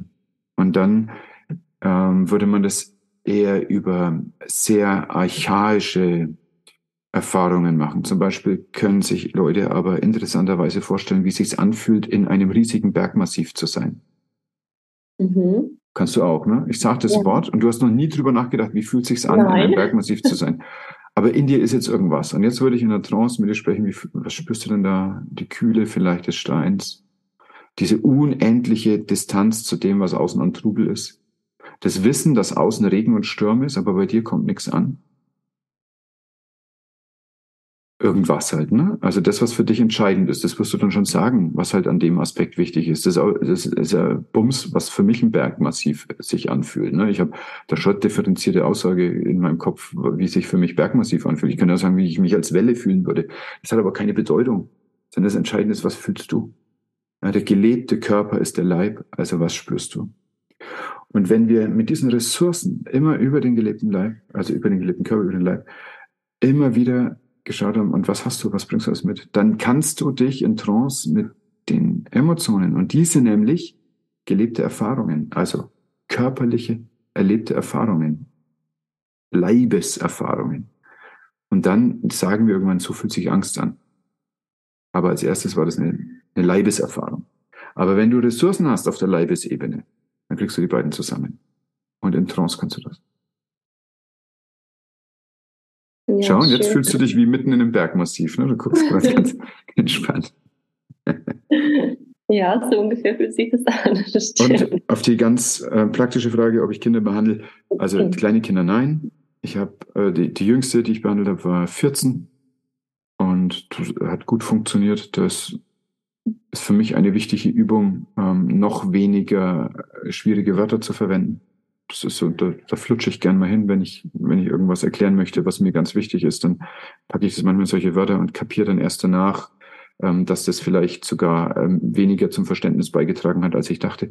Und bei ihr war mir das ganz klar, dass zum Beispiel mit dem Wort Ressourcen nichts anfangen kann. Ja. So, ja, wie, wie bekloppt von mir anzunehmen, dass eine 14-Jährige das Wort Ressourcen kennt halt. Ne? Das kann ich einfach nicht. Du kannst es, du kennst es. Ähm, jeder, der mal von eine HR-Abteilung in der Firma eine, einen Brief bekommen hat, weiß, dass es Ressourcen gibt, und, aber 14-Jährige eben nicht. Und das ist aber ganz sicher. Dabei? Bitte? Waren die Eltern dabei? Die Mutter war dabei, ja, das würde ich machen, auf jeden Fall. Ja. Okay. Wenn das Kind das möchte. Ja, da würde ich mit dem, äh, würde ich auf jeden Fall mit dem Kind drüber sprechen. 14-jährig ist ja, das ist ja schon ein großes Kind, aber ähm, da ging es auch um eine Angst und dann war das, also die Beziehung zur Mutter war total gut und dann ist das eine super Sache. Die Mutter hat sich mit in Hypnose begeben und saß daneben und dann war auch total entspannt und das war sehr schön. Aber das ist auf gar keinen Fall die Zielgruppe, die ich bewerbe. Okay. Und weil, wenn man mit Kindern oder Kleinkindern arbeitet oder arbeiten möchte, dann Ja, weil sie irgendwas spiegeln, was in einem selbst ist. Das heißt, wahrscheinlich sollten die Eltern sich dann zu dir begeben in Hypnose. Und ja, weil Jeder, eigentlich die Kinder die Ursache sind. Das heißt, sollten, ja, jeder, jeder kann ja machen, was er will. Es ist halt so. Empfehlenswert. So also Kinder machen nie etwas gegen dich. Die machen nur etwas für sich. Und wenn ein Kind halt eskaliert, und eskalieren ist der Begriff, den du von außen bewertend sagst, dann macht es das, weil ein Bedürfnis so substanziell nicht erfüllt wird, dass es sich existenziell bedroht fühlt. Dann geht es dem Kind nicht gut. Und es ist nicht so, dass dieses Kind jetzt sagt, mal gucken, wie ich der Mutter einen Tag versauen kann, sondern das Kind geht ganz aus diesem Rationalen raus und geht ganz rein in die existenzielle Krise. Deswegen eskaliert ein Kind. Und na, dafür gibt es uns Erwachsene, dass wir dem Kind dann Halt geben. Das ist ganz wichtig. Und äh, wenn uns das schwer fällt, einem, einem oder unserem eigenen Kind Halt zu geben, dann hängt es äh, nicht mit dem Kind zusammen, sondern mit uns. Und das ist jetzt aber nur für die gesunde Entwicklung. Ne? Es gibt also ähm, natürlich auch Kinder, die, die eine, eine pathologische Entwicklung, äh, also eine pathologische mentale Entwicklung machen. So die dann auch äh, von professionellen Helfern begleitet werden müssen. Also das ist da nicht mit gemeint in dieser Aussage, sondern ich spreche jetzt von einem handelsüblichen Kind und handelsüblichen Wutanfällen. Handelsüblich, ja. Genau. Nicht wie ein Systemsprenger, das, was du den Film gesehen hast, ja, extrem eindrucksvoll und das ist etwas, was mit normaler Elternliebe schwierig ist zu begleiten. Ja, ich habe von dem gehört. Ja glaube, ich habe auch den Trailer gesehen, aber den Film habe ich nicht angeschaut, ja. Ja, nicht, also schwer beeindruckt. Ja. Okay. Das ist aber das ist wirklich eine extrem Wertdiskussion, um die es jetzt gerade in meiner Beantwortung nicht ging. Nicht geht, ja. Und ich möchte direkt aber noch was zu dieser Elternsituation sagen. Selbstverständlich ist es so, dass Eltern werden uns konfrontiert mit bis dahin erfolgreich verdrängten Aspekten unseres eigenen Lebens. Und es kann in ganz viele Bereiche abfärben. Das kann auch sein, dass dadurch die Beziehung zu unseren eigenen Eltern nochmal auf den Prüfstein muss. Dass Aspekte da geklärt werden muss, Emanzipation da geklärt werden muss, äh, liebevolle Distanzierung, halt, wie immer du das nennen möchtest.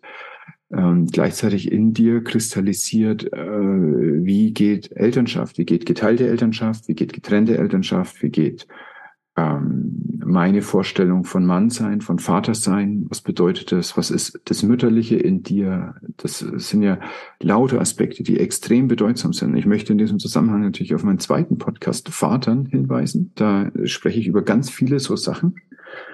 Mm. Und auch äh, in dem Seminar, was ich dazu anbiete. Also das, das lief das erste Mal schon ab und es war, da geht es genau um solche Fragen der Identität. Was passiert mit dir, wenn du eine eine nicht reversible Identitätsänderung hast. Du wirst ja immer Mutter sein. Das geht nie mehr weg. Egal, ob dein Kind groß ist oder klein, dieser Aspekt. Du kannst zum Beispiel sagen, ich bin jetzt keine Intensivschwester mehr. Das warst du aber mal. Irgendwann warst du dann Studentin, eine neue Identität. Und dann warst du Mutter. Und während die Studentin irgendwann zu Ende sein wird, die Intensivschwester ist zu Ende, ähm, die Teenagerin ist auch schon zu Ende, aber Mutter wird bleiben. Was macht das mit dir? Das kann dich enorm unter Druck setzen. Und dann geht es darum, die Ressourcen zu finden, um herauszufinden, was ist dieser Druck? Warum drehe ich da gerade durch? Das ist bedeutsam. Deswegen, um diese Antwort rund zu machen, würde ich eher eine Therapie mit Eltern machen. Und es, Walter Bongertz hat es auch schon empfohlen, dass wenn äh, sowas ist, dann macht man einfach eine Hypnose by Proxy. Also die Kinderhypnose, indem man die Eltern hypnotisiert. Und dann wird es eine Regulation geben. Wir sind als Menschen, als Rudelwesen evolutionär aufgewachsen. Und wenn unser Alpha im Rudel ruhig wird, dann werden alle anderen auch ruhig.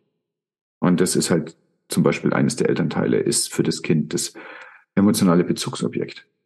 Und das Kind spiegelt unseren Stress, das spiegelt aber auch tiefe Entspannung. Und dann wird das Kind auch ruhig. Selbstverständlich, geht gar nicht anders. Ja, wir sind so verdrahtet. Ist es denn so, dass diese Hypnose, die die Mutter ähm, durchlebt, ich spreche jetzt mal von, nehmen wir an, ich würde das machen, dass das Kind automatisch ruhiger wäre oder nicht mehr zu ja, extremen Wutanfällen neigen würde, obwohl ich quasi im Außen mit dem Kind nichts gemacht habe, sondern nur an mir gearbeitet ja. habe. Äh, genauso wie du ja, ähm, wie es sein kann, dass auch deine Mutter anders auf dich reagiert, wenn du an dir arbeitest. Mhm, mh. Das kann ja auch passieren. Ähm, es kann auch sein, dass die Anzahl der, der Kernschmelzen bei dem Kind die gleiche ist, aber die Ausprägung nicht mehr so. Weil du schneller bei dir bist, weil du schneller ruhig bist, weil du schneller rausfindest, was braucht mein Kind gerade. Weil du vielleicht einfach mit dem, dass du weißt, okay, mein Frame ist jetzt so, das Kind macht nichts gegen mich, es macht nur etwas für sich. Wenn du siehst, wie dein Kind eine Kernschmelze hat, weil es sein Bedürfnis so überhaupt gar nicht befriedigt bekommt, dass es wirklich existenziell bedroht sich fühlt, dann wirst du, wenn du das weißt und dich nicht angegriffen fühlst, weil du nicht denkst, der will gerade meinen Einkauf sabotieren, sondern weil du weißt, man, dem geht's ganz schlimm, dann kannst du ganz anders agieren und interagieren. Und äh, das, das ist natürlich hilfreich. Es hat auf alle Leute in deiner Umgebung Einfluss, wenn du was machst mit dir selbst. Entweder, dass es dass die Leute anfangen, bei sich auch einen neuen Möglichkeitsraum zu erleben und neue Verhaltensweisen erleben, ganz unbewusst, müssen, muss man gar nicht missionar werden. Oder dass die Leute sich abwenden. Die zwei Möglichkeiten gibt's. Das ist auch wichtig, von der Therapie zu überlegen. Will ich den Preis zahlen? Jede Veränderung kostet was. Und wenn man in eine Paartherapie geht, dann kann es sein, dass man danach keine Beziehung mehr hat. Es kann aber auch sein, dass die Beziehung auf einer anderen Ebene wiederkommt. Und wenn man in Therapie mit sich selber geht, dann kann es auch sein, dass man, was man sich ausziehen muss bei den Eltern. Weil das die Erkenntnis ist. Die Frage ist immer, willst du den Preis zahlen für eine Veränderung? Und ich hatte es ein paar Mal gehabt, im letzten Sommer, hintereinander drei Patientinnen, ähm, die, also ich brauchte das manchmal drei Sachen, bis ich was gecheckt habe. Ja. Und äh, das waren drei Patientinnen, die äh, alles so waren, dass ich dachte, nein, jetzt wird spannend. Jetzt kommen wir langsam mal zu dem des Pudels Kern, ne, was, warum sie hergekommen sind. Und alle drei haben gesagt, ah, also nee, ich glaube, Hypnose ist doch nichts für mich. Zack, waren sie weg. Viele Menschen wollen, dass ihr Leben sich ändert, aber bitteschön, dabei darf sich ihr Leben nicht ändern. Und das ist schwierig dann. Also es klappt nicht, muss man ganz konkret sagen. Sie sind nicht wiedergekommen? Die sind nicht wiedergekommen und äh, niemand, der möchte, dass das Leben sich ändert, ohne dass das Leben sich dabei ändert, wird wiederkommen, wird überhaupt kommen. Das ja. Leben wird sich ändern und jede Veränderung kostet was. Stimmt. Aber nicht verändern kostet auch was. Ja, die Leute kommen ja mit einem Leidensdruck. Die haben ja was. Die haben ja ein Symptom. Da tut ja was weh. Emotional oder körperlich oder wie auch immer. Also es gibt schon Symptome. Und da ist immer die Entscheidung. Mache ich damit jetzt weiter? Akzeptiere ich das als schicksalhaften Verlauf meines Lebens? Oder übernehme ich? Oder dauert es einfach noch Zeit, bis vielleicht ist der Leidensdruck nicht so groß? Gibt's auch. Gibt's auch, natürlich. Alles, äh, ja, alles ist möglich und alles darf auch sein. Voll, voll, voll. Das äh, sehe ich auch nicht als Ablehnung von mir und meiner Arbeit, wenn jemand sagt, er möchte nicht zu mir in die Praxis. Also um Himmels Willen halt. Ne? Ja. äh, schlimm. Ne? Und äh, das, das wird schon so sein, dass, das, dass jeder Mensch das für sich die richtige Entscheidung trifft. Wenn er in der Lage ist, wirklich zu sich zu gucken, ganz viele Leute werden durch, den, durch die Taktung des modernen westlichen Lebens so distrahiert von dem, was sie eigentlich hören müssten und spüren müssten über sich. Und dann, dann ist es natürlich schwierig. Also man kann nicht von jemand, der abends heimkommt und sich erstmal drei Bier aufmacht und vor den Fernseher knallt, da, da kann man nicht sagen, ja, hör halt auf deine Intuition, passt schon so, ne? Sondern da, das ist schon äh, so, dass dann halt irgendwann mal ein Bewusstsein für ein Symptom auch gemacht werden muss. Manchmal ist es so, dass dann der Arzt sagt, du bist jetzt Diabetiker. Du bist jetzt Hypertoniker. Willst du das? Oder willst du was verändern? Und dann, kann man gucken. Ne? Also oft geht es in unserer Gesellschaft über die somatische Ebene, dass wir also so lange unser Leben zusammenrichten, bis unser Körper an irgendeiner Stelle quietscht ähm, oder schmerzt. Und dann ähm, ist es ganz oft so, dass eine Auseinandersetzung damit dann eine Veränderung vom Leben macht.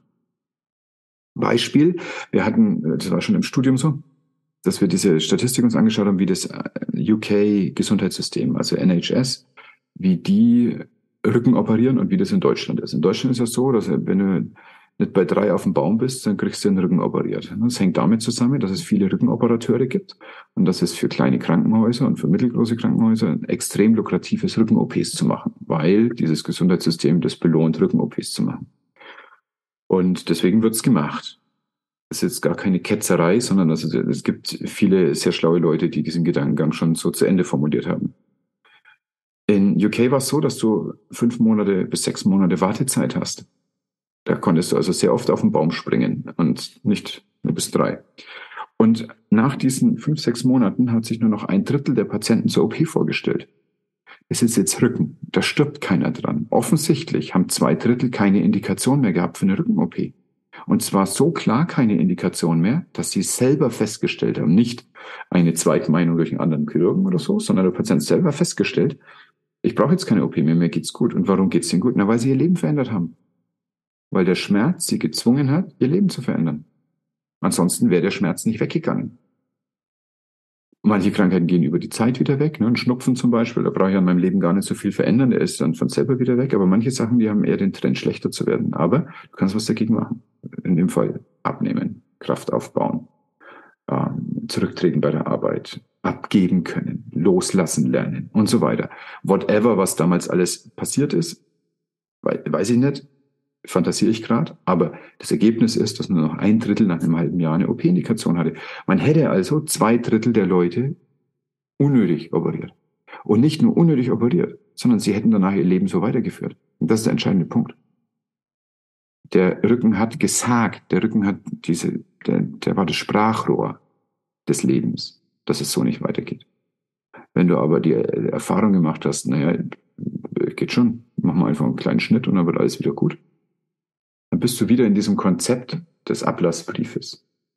Vater, ich habe gesündigt vor dem Himmel und vor dir, so, und dann, äh, dann wird operiert, dann machen wir noch eine Reha, und äh, das sind die drei Rosenkränze gewesen, und dann nochmal Weihwasser gurgeln und fertig, jetzt kannst du wieder arbeiten. Und, das und ist, so weiterleben wie bisher. Und kannst du weitermachen. Du darfst, dein Leben hat sich geändert und du musstest dein Leben dafür nicht ändern. Wie geil ist das denn? Eine eine Abgabe des Heilungsprozesses an ein Tertium, an einen Dritten, der aber eine Agenda hat. Ja? Der, der Dritte verdient damit Geld. Ne? Und das ist das Problem. Das, das ist das Geschmäckle. Ne?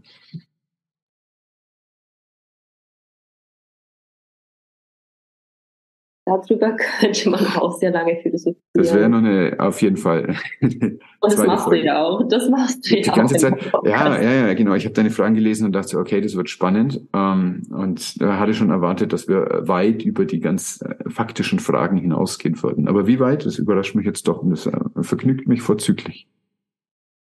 Schön. Ja, weil es, wie gesagt, es ist einfach bequem, an die Verantwortung an jemand anderen zu übergeben. Ähm, es gehört irgendwie zu unserem westlichen Denken dazu oder zu dem modernen westlichen Denken. Und ja, es ist, es ist bequem und man muss nichts machen. Oder zumindest hat man nicht das Bewusstsein dazu, dass ja. man wirklich ja. auch an sich was machen muss. Ähm, ich schaue gerade meine Liste wieder an und ähm, auch ein ähm, interessantes Thema, spannend. Ähm, behandelst du auch chronische Krankheiten und auch Patienten, also und oder Patienten, die vielleicht in einem palliativen Zustand sind? Ich habe, also das bewerbe ich nicht explizit. Ähm, ich habe schon eine palliative Parkinson-Patientin behandelt und da geht es dann um Symptomlinderung, da geht es nicht mehr um Aufarbeitung der Kindheit. Mhm. Ähm, und ich weiß nicht, was du mit chronische Krankheiten meinst. Also sehr, sehr weiter Begriff. Das stimmt, ja. Mm. Also ich erlebe das, ähm, ich erlebe das momentan äh, dass viele junge Menschen chronische Krankheiten haben, also zum Beispiel äh, chronische Magen-Darm-Erkrankungen oder ähm, auch so rheumatische Erkrankungen, was ich vielleicht früher auf jeden Fall auch zu den älteren, zu dem älteren Anteil der Bevölkerung zugerechnet hätte. Und jetzt doch immer wieder hm. ja, das irgendwie mitbekomme, dass Kinder, Jugendliche das bekommen. Und äh, das, ja, das führt zu so vielen Einschränkungen natürlich im Leben oder äh, lebenslange Medikamenteneinnahme voraussichtlich. Und ähm, ja, da habe ich mich auch gefragt, ob Hypnose äh, Symptome lindern kann, wie, wie weit es zur Heilung beibringen könnte, äh, ja. beitragen könnte. Das ja, jetzt verstehe ich und kann ich auch besser daher, beantworten. Daher ist genau diese, ja, diese chronische. Also selbstverständlich äh, hilft Hypnose bei allen Erkrankungen, bei denen ein emotionaler Aspekt dabei ist. Jetzt siehst du, das ist noch weiterer Begriff als chronische Krankheiten. Also immer dann, wenn eine Krankheit emotional was mit dir macht. Schmerzen ist das einfachste Beispiel. Aber auch zum Beispiel Reizdarm kann emotional ganz viel mit dir machen. Äh, überhaupt die chronisch entzündlichen Darmerkrankungen können viel machen. Ähm, und da ist es so, dass du durch diese, durch die tiefe Entspannung des vegetativen Nervensystems, durch die Austarierung des Vegetativums, einen guten Aspekt hast in der Behandlung. Und wir wissen aus, der, auch aus ganz, ganz vielen Arbeiten, dass Entzündungen und auch wenn es nur Mikroinflammation ist, durch den Sympathikus unterhalten wird und verstärkt wird und gleichzeitig den Sympathikus verstärkt. Das heißt, wir haben eine, ähm, ein Arousal, ein Alert State im Körper, der eine Kommunikation in dem System Sympathikus, Entzündungsmediatoren als Basis und als immer weitergehenden äh, Mechanismus hat. Und was viele, viele hypnotische Aspekte können, ist den Sympathikus runterfahren. Das kannst du direkt im Blutbild sehen. Also du würdest zum Beispiel die zirkulierenden Leukozyten auf die Hälfte reduzieren mit einer 45-minütigen Hypnosesitzung die verschwinden ja nicht, sondern die migrieren einfach an die Wände, aus dem Blutstrom raus an die Wände. Und wenn die an den Wänden kleben, dann sieht man sie nicht mehr im Labor, weil man sie nicht rausnehmen kann, wenn man aus dem Blutstrom raus Blut abnimmt. Deswegen ist es so, wenn du Cortison gibst, verdoppelt sich in aller Regel der, äh, der Leukozytenwert im Blut. Nicht, weil die jetzt alle auf einmal aus dem Knochenmark kommen, sondern weil die aus den von den Wänden der Gefäße in den Blutstrom migrieren und auf einmal dadurch der Blutentnahme zur Verfügung stehen und dadurch können sie überhaupt erst detektiert werden im Labor. Und umgekehrt funktioniert der Prozess eben auch, wenn du in die in so eine tiefe Entspannung reinbringst, also das Gegenteil von einer chronischen Cortisolübersteuerung oder in dem Fall ein Cortisolstoß, wie man das machen würde, dann äh, führt es dazu, dass diese Leukozyten an die Gefäßwände wieder reingehen, wo sie hingehören, wo sie im Ruhezustand sind. Und es, es sind nur noch halb so viele unterwegs, die dann auch aktiv arbeiten würden. Und so kannst du an anderen Aspekten ähm, messen, zum Beispiel an der Herzratenvariabilität, wie die sich verändert über eine Hypnosesitzung, also die größer wird, so dass die Modulation, die Feinmodulation von Blutdruck und Herzschlag, um es ganz vereinfacht zusammenzufassen, ähm, sich geschmeidiger verhält und verbessert. Und so kannst du also feststellen, wie der Sympathikus an Einfluss in deinem Gesamtsystem verliert und der Vagus mit ihm balanciert. Und das ist, um auf deine Eingangsfrage zu kommen, ein entscheidender Prozess in dem Unterhalten einer chronischen Inflammation. Das ist extrem bedeutsam. Und das zweite ist halt auch meine, sagen wir, meine zweite Spezialisierung oder mein zweites Hobbythema in der Medizin ist halt Ernährung, Supplemente, Unterstützung des Körpers. Das gehört bei so chronischen Erkrankungen halt einfach extrem dazu. Der, ähm, das ist eine andere Herangehensweise, als wir ähm, oft sehen, ähm, weil es eine ressourcenorientierte Herangehensweise ist. Also jemand braucht nicht ein Entzündungshemmer, sondern jemand braucht zum Beispiel Omega-Fettsäuren. Also Und die Omega-3, die zum Beispiel aus Tiefseefisch kommt oder sowas oder aus Algen kommt, das sind antiinflammatorische Fettsäuren. Arachidonsäure hingegen ist eine, ähm, eine, eine proinflammatorische Fettsäure. Und da muss das Verhältnis halt passen im Körper. Also das muss man nicht nur wissen, sondern muss man halt auch darauf achten.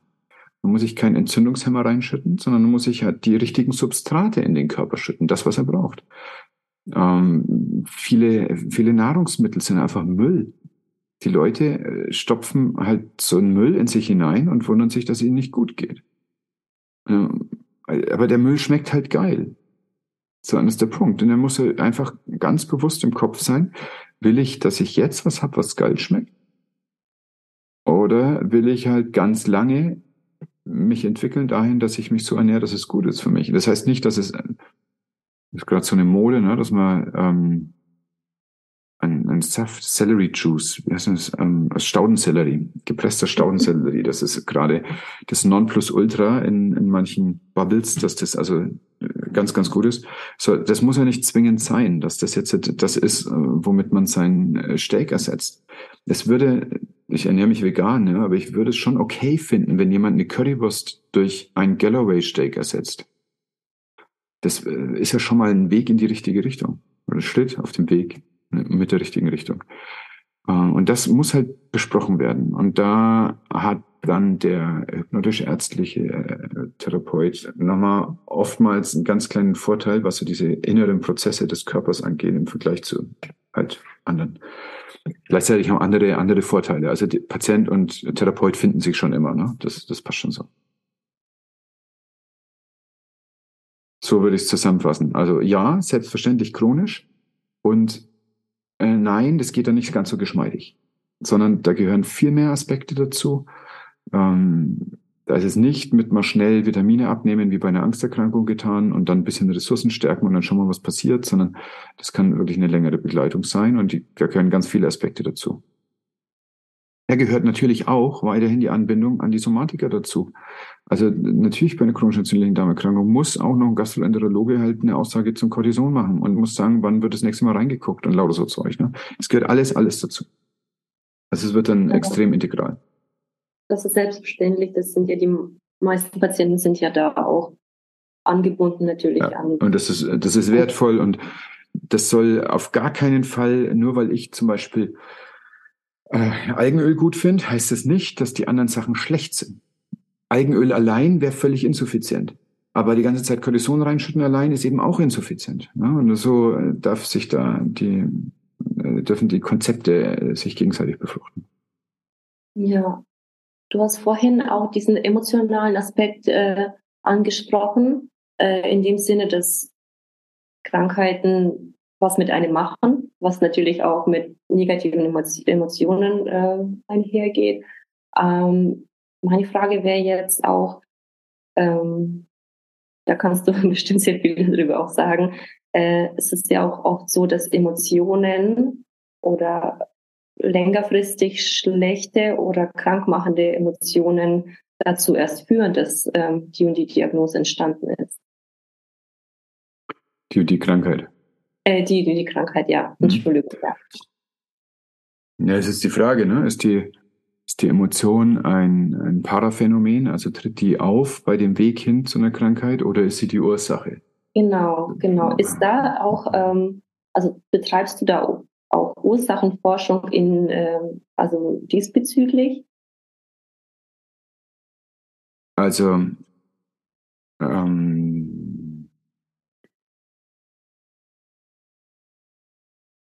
Das ist eine, eine äh, Frage, die, die spannende Antworten ermöglicht. Also zum einen ist es so, dass ich überzeugt bin, dass Emotionen und die Verbindung zu anderen Menschen, das ist im Kern das, was uns als Menschen ausmacht. Und wenn wir da ähm, aus irgendwelchen Gründen uns selbst amputieren von irgendwelchen Emotionen und von irgendwelchen Verbindungen, dann kann das zu mannigfaltigen Störungen im Körper und im ganzen Menschsein führen. Und das, äh, und das Menschsein, das gestörte Menschsein drückt sich aus über einen der drei Kanäle Körper, Geist oder Seele. Also es gibt körperliche Erkrankungen wie Kopfschmerz oder Rückenschmerz. Es gibt geistige Erkrankungen, wie das, die, die einfachsten sind diese ganzen Mindset-Sachen, also dass man glaubt, ich, was, was ist meine Ich-Kognition? Also was glaube ich über mich? Bin ich ein, ich ein Verlierer oder bin ich ein Player oder sowas. Das sind, ja, und dann bis hin zu, zu ernsthaften äh, Erkrankungen des Geistes. Und dann aber die äh, seelischen Erkrankungen, und da sind wir, wenn man sich bis zum Extremwert anschaut, sind die Depressionen, das ist ja keine geistige Erkrankung, das ist eine seelische Erkrankung. Das steht auch so drin ne, im ähm, Manual of Diagnostics and Statistics. Und gleichzeitig leben wir in einer ähm, in der Postmoderne, wo die Seele von manchen angezweifelt wird, dass die überhaupt gibt. Und andere sagen, ja, wir, wir, wir wissen es nicht, aber die Kirchen sind dafür ganz sicher nicht mehr zuständig, weil mit denen wollen wir nichts zu tun haben. Also es ist so eine Art ähm, Interpretations- und Behandlungsvakuum entstanden in einem wichtigen Aspekt des Menschseins. Und vielleicht hast du von äh, Johannes Rohn mal gehört, der ist Anatomieprofessor in Erlangen gewesen, ein, äh, der wäre jetzt wäre jetzt 100 geworden im September im letzten, glaube ich, oder 101. Also ein unglaublich krasser Typ, der auch bei Steiner gehört hat damals und hat dann in Deutschland die funktionelle Anatomie mitbegründet und hat dann hier also einen Lehrstuhl gehabt und ich hatte die also unglaubliche Freude bei ihm immer wieder die Vorlesung hören zu dürfen. Ich bin auch dann in den späteren Semestern noch hingegangen, immer in die Einführungsveranstaltung, habe jedes Mal was Neues gelernt. Und Rohn hat, als er dann emeritiert war, ein Buch herausgebracht, die Morphologie des Menschen, eine goetheanische Betrachtungsweise des menschlichen Körpers. Und da drin beschreibt er, und das ist, das verstehe ich erst in den letzten Jahren langsam. Ich habe mich damit vor 20 Jahren schon beschäftigt, als ich ihn kennengelernt habe. Und jetzt so langsam checke ich, was das für eine Bedeutung hat für mein Bild vom Menschen. Da drin beschreibt er drei ähm, phänomenologische Begrifflichkeiten oder Konstrukte, die den Menschen ausmachen. Das eine ist äh, der Körper, Soma, ähm, mit der Struktur. Das nächste ist das, ähm, das Informationssystem, was von, Gehirn aus sich ausstreckt in die Welt. Das dritte ist das äh, rhythmische Transport- und Verteilungssystem. Und er sagt, Soma ist klar, das ist der Körper einfach mit allem, was der Körper so macht. Ne? Das ähm, halt seine, äh, unsere Repräsentation in der Welt, so, mit allen Zauberhaftigkeiten. Im Geist, in diesem rhythmischen, äh, im Geist, in dem, in dem Informationssystem, da ist die Interaktion, da ist auch die, der Ausdruck drin. Und im rhythmischen Transport- und Verteilungssystem, ist das eine letzte Überlegung, ist halt das Wollen. Da kommen unsere Impulse her. Da kommt der Hunger her zum Beispiel. Der kommt nicht aus dem Kopf, der kommt aus dem rhythmischen Transport- und Verteilungssystem. Ähm, das, da kommt auch, weiß ich nicht, sexuelle Attraktion zum Beispiel her. Das ist auch dieses rhythmische Transport- und Verteilungssystem. Das sind die Organe des Rumpfes, die da drinnen ähm, eben Rhythmus machen. Und er sagt, die Seele ist im Wollen. Und damit ist sie im Rhythmus, weil da das das ist dieses Wollen ist im rhythmischen Transport- und Verteilungssystem. Und da kommen unsere Impulse her. Auf einer ganz basalen Ebene. Und dann gehen sie in den Kopf und wir sagen, ah ja, klar, drüben äh, sexy lady. Aber das ist die Beschreibung von dem, was in meinem, also was in meinem Kopf passiert ist, die Beschreibung von dem, was vorher im rhythmischen Transport- und Verteilungssystem war. So. Wenn wir diese drei Entitäten des menschlichen Wesens hernehmen wollen, dann werden die zusammengehalten durch irgendwas Spirituelles. Und darüber kann man überhaupt nur nachdenken, weil die Kirchen aufgegeben haben, über das Spirituelle zu sprechen.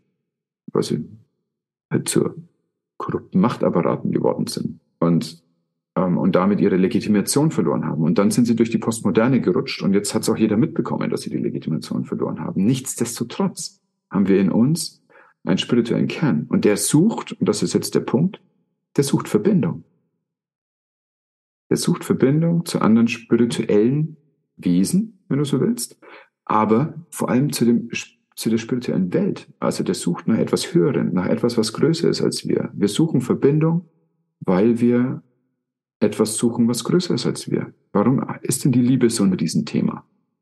Ja, weil wir da drinnen etwas finden, was größer ist als wir. Warum können Leute motiviert werden, eine Arche zu bauen? Oder jetzt gerade in, äh, in in Abu Dhabi, eine, eine ein Kilometer lange Stadt durch die Wüste. Was, äh, oder 100? Ich, ich habe es völlig vergessen. Also es passierte irgendwas, das ist größer als wir. Und dann sind Leute begeistert. Warum kann jemand Elektroautos bauen oder auf den Mond fliegen und Leute unterstützen? Weil wir etwas suchen, was, ähm, was größer ist als wir.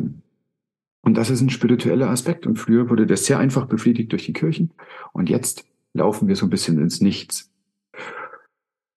Und dieses ins Nichts laufen, das könnte wohl für ganz viele Befindlichkeitsstörungen, aber auch für Erkrankungen in der westlichen Welt. Ne? Es gibt wirklich noch andere Welten und das ist nur ein Achtel der Weltbevölkerung, aber in der sprechen wir gerade, ähm, könnte dafür sehr verantwortlich sein.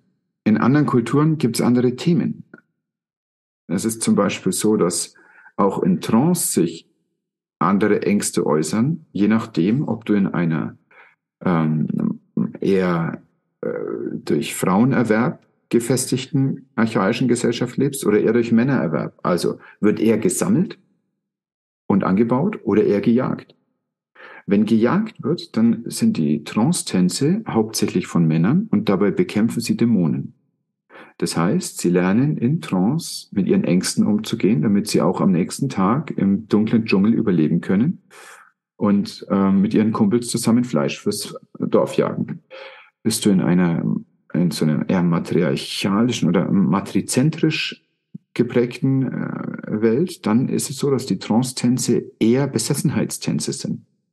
Das heißt, dass da Frauen tanzen und die Sachen aus sich rauslassen. Das heißt, dass ihre ihre Themen sind andere. Nämlich sie stellen sich zurück zum Wohl der Gemeinschaft.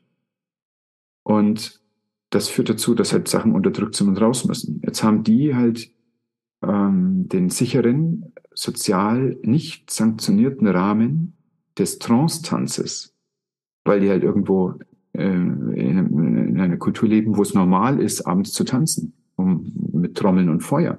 Das haben wir jetzt nicht sondern wir haben eher voneinander isolierte Verhältnisse.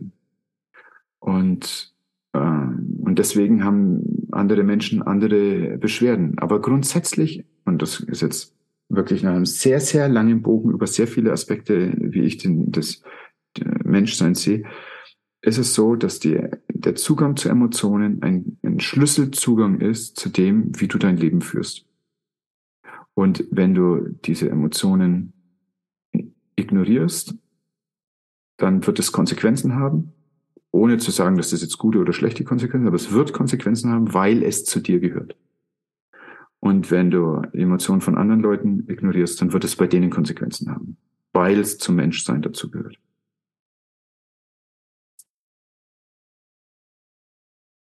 Ich bin geflasht. Das war eine so 20 Jahre Erkenntnisprozess in fünf Minuten. 20 Jahre, ja. Ja, denke, vor 20 Jahren war ich das erste Mal bei Ron in der Vorlesung. Ziemlich, ziemlich genau, ja. Ja, Wahnsinn, da war inhaltlich jetzt sehr viel dabei. Auch für andere Kulturen, Hypnose oder äh, Trance in anderen Kulturen. Darüber Absolut. haben wir auch gar nicht gesprochen, aber. Die Frage ist ja, warum brauchen wir Hypnose, um in Trance zu kommen? Ja, weil wir hier wieder in der westlich geprägten Gesellschaft die ganze Zeit halt labern. Und wir, also der Westen ist ja auf, drei Hügeln aufgebaut. Ne? Einmal ähm, auf der Akropolis, also in diesem griechischen System des, des Geistlichen, dann auf den Hügeln von Rom, wo also das, das Justizsystem sich so entwickelt hat, und auf Golgatha, wo das Moralsystem sich aufgebaut hat. Und das sind die drei Hügel der westlichen Gesellschaft. Und äh, wenn man diesen Golgatha-Hügel hernehmen möchte, und jetzt äh, weiß ich immer nicht, welches Evangelium das ist, aber es geht los mit, am Anfang war das Wort und das Wort war bei Gott und Gott war das Wort.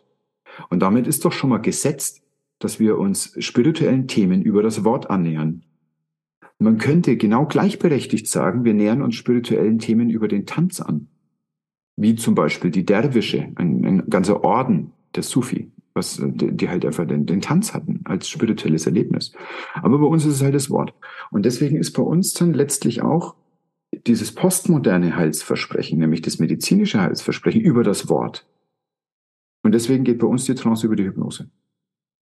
Weil der Bongatz hat Feldstudien gemacht in Nordborneo Und dort ist es so, dass man ähm, ganz andere Rituale hat. Da wird da werden halt Geister beschworen oder Pulver durch die Gegend gemacht und viel Musik und viel Tanz und so weiter. Wenn ich dort sagen würde, jetzt setzen Sie mal hier in den Sessel und jetzt schauen wir erstmal, was führt Sie denn hierher, dann würde mich der Schamane anschauen, ob ich noch ganz dicht bin. Wenn ich hier in meiner Praxis irgendwie ein Schwein schlachte und dann die Nacht über trommel mit dem Patienten, dann würde mich der Patient hier anschauen, ob ich noch ganz dicht wäre. Das Geile ist, dass der Raum, der dadurch geöffnet wird, identisch ist. Denn es ist nämlich der Trance-Raum und das ist ein Heilraum, wo der einzelne Mensch mit seinen Verletzlichkeiten und Bedürfnissen sich in Würde auseinandersetzen darf. Und das ist der entscheidende Punkt. Der Raum muss geöffnet werden. Und der, der, die Öffnung des Raumes ist extrem abhängig von der Kultur, in der du aufgewachsen bist. Der Raum ist der gleiche und in den musst du immer alleine gehen. Und das gehört zur Conditio Humain. Das ist das, was uns als Mensch ausmacht. konfrontieren wir uns mit dem Raum und wen suchen wir uns bei der Begleitung?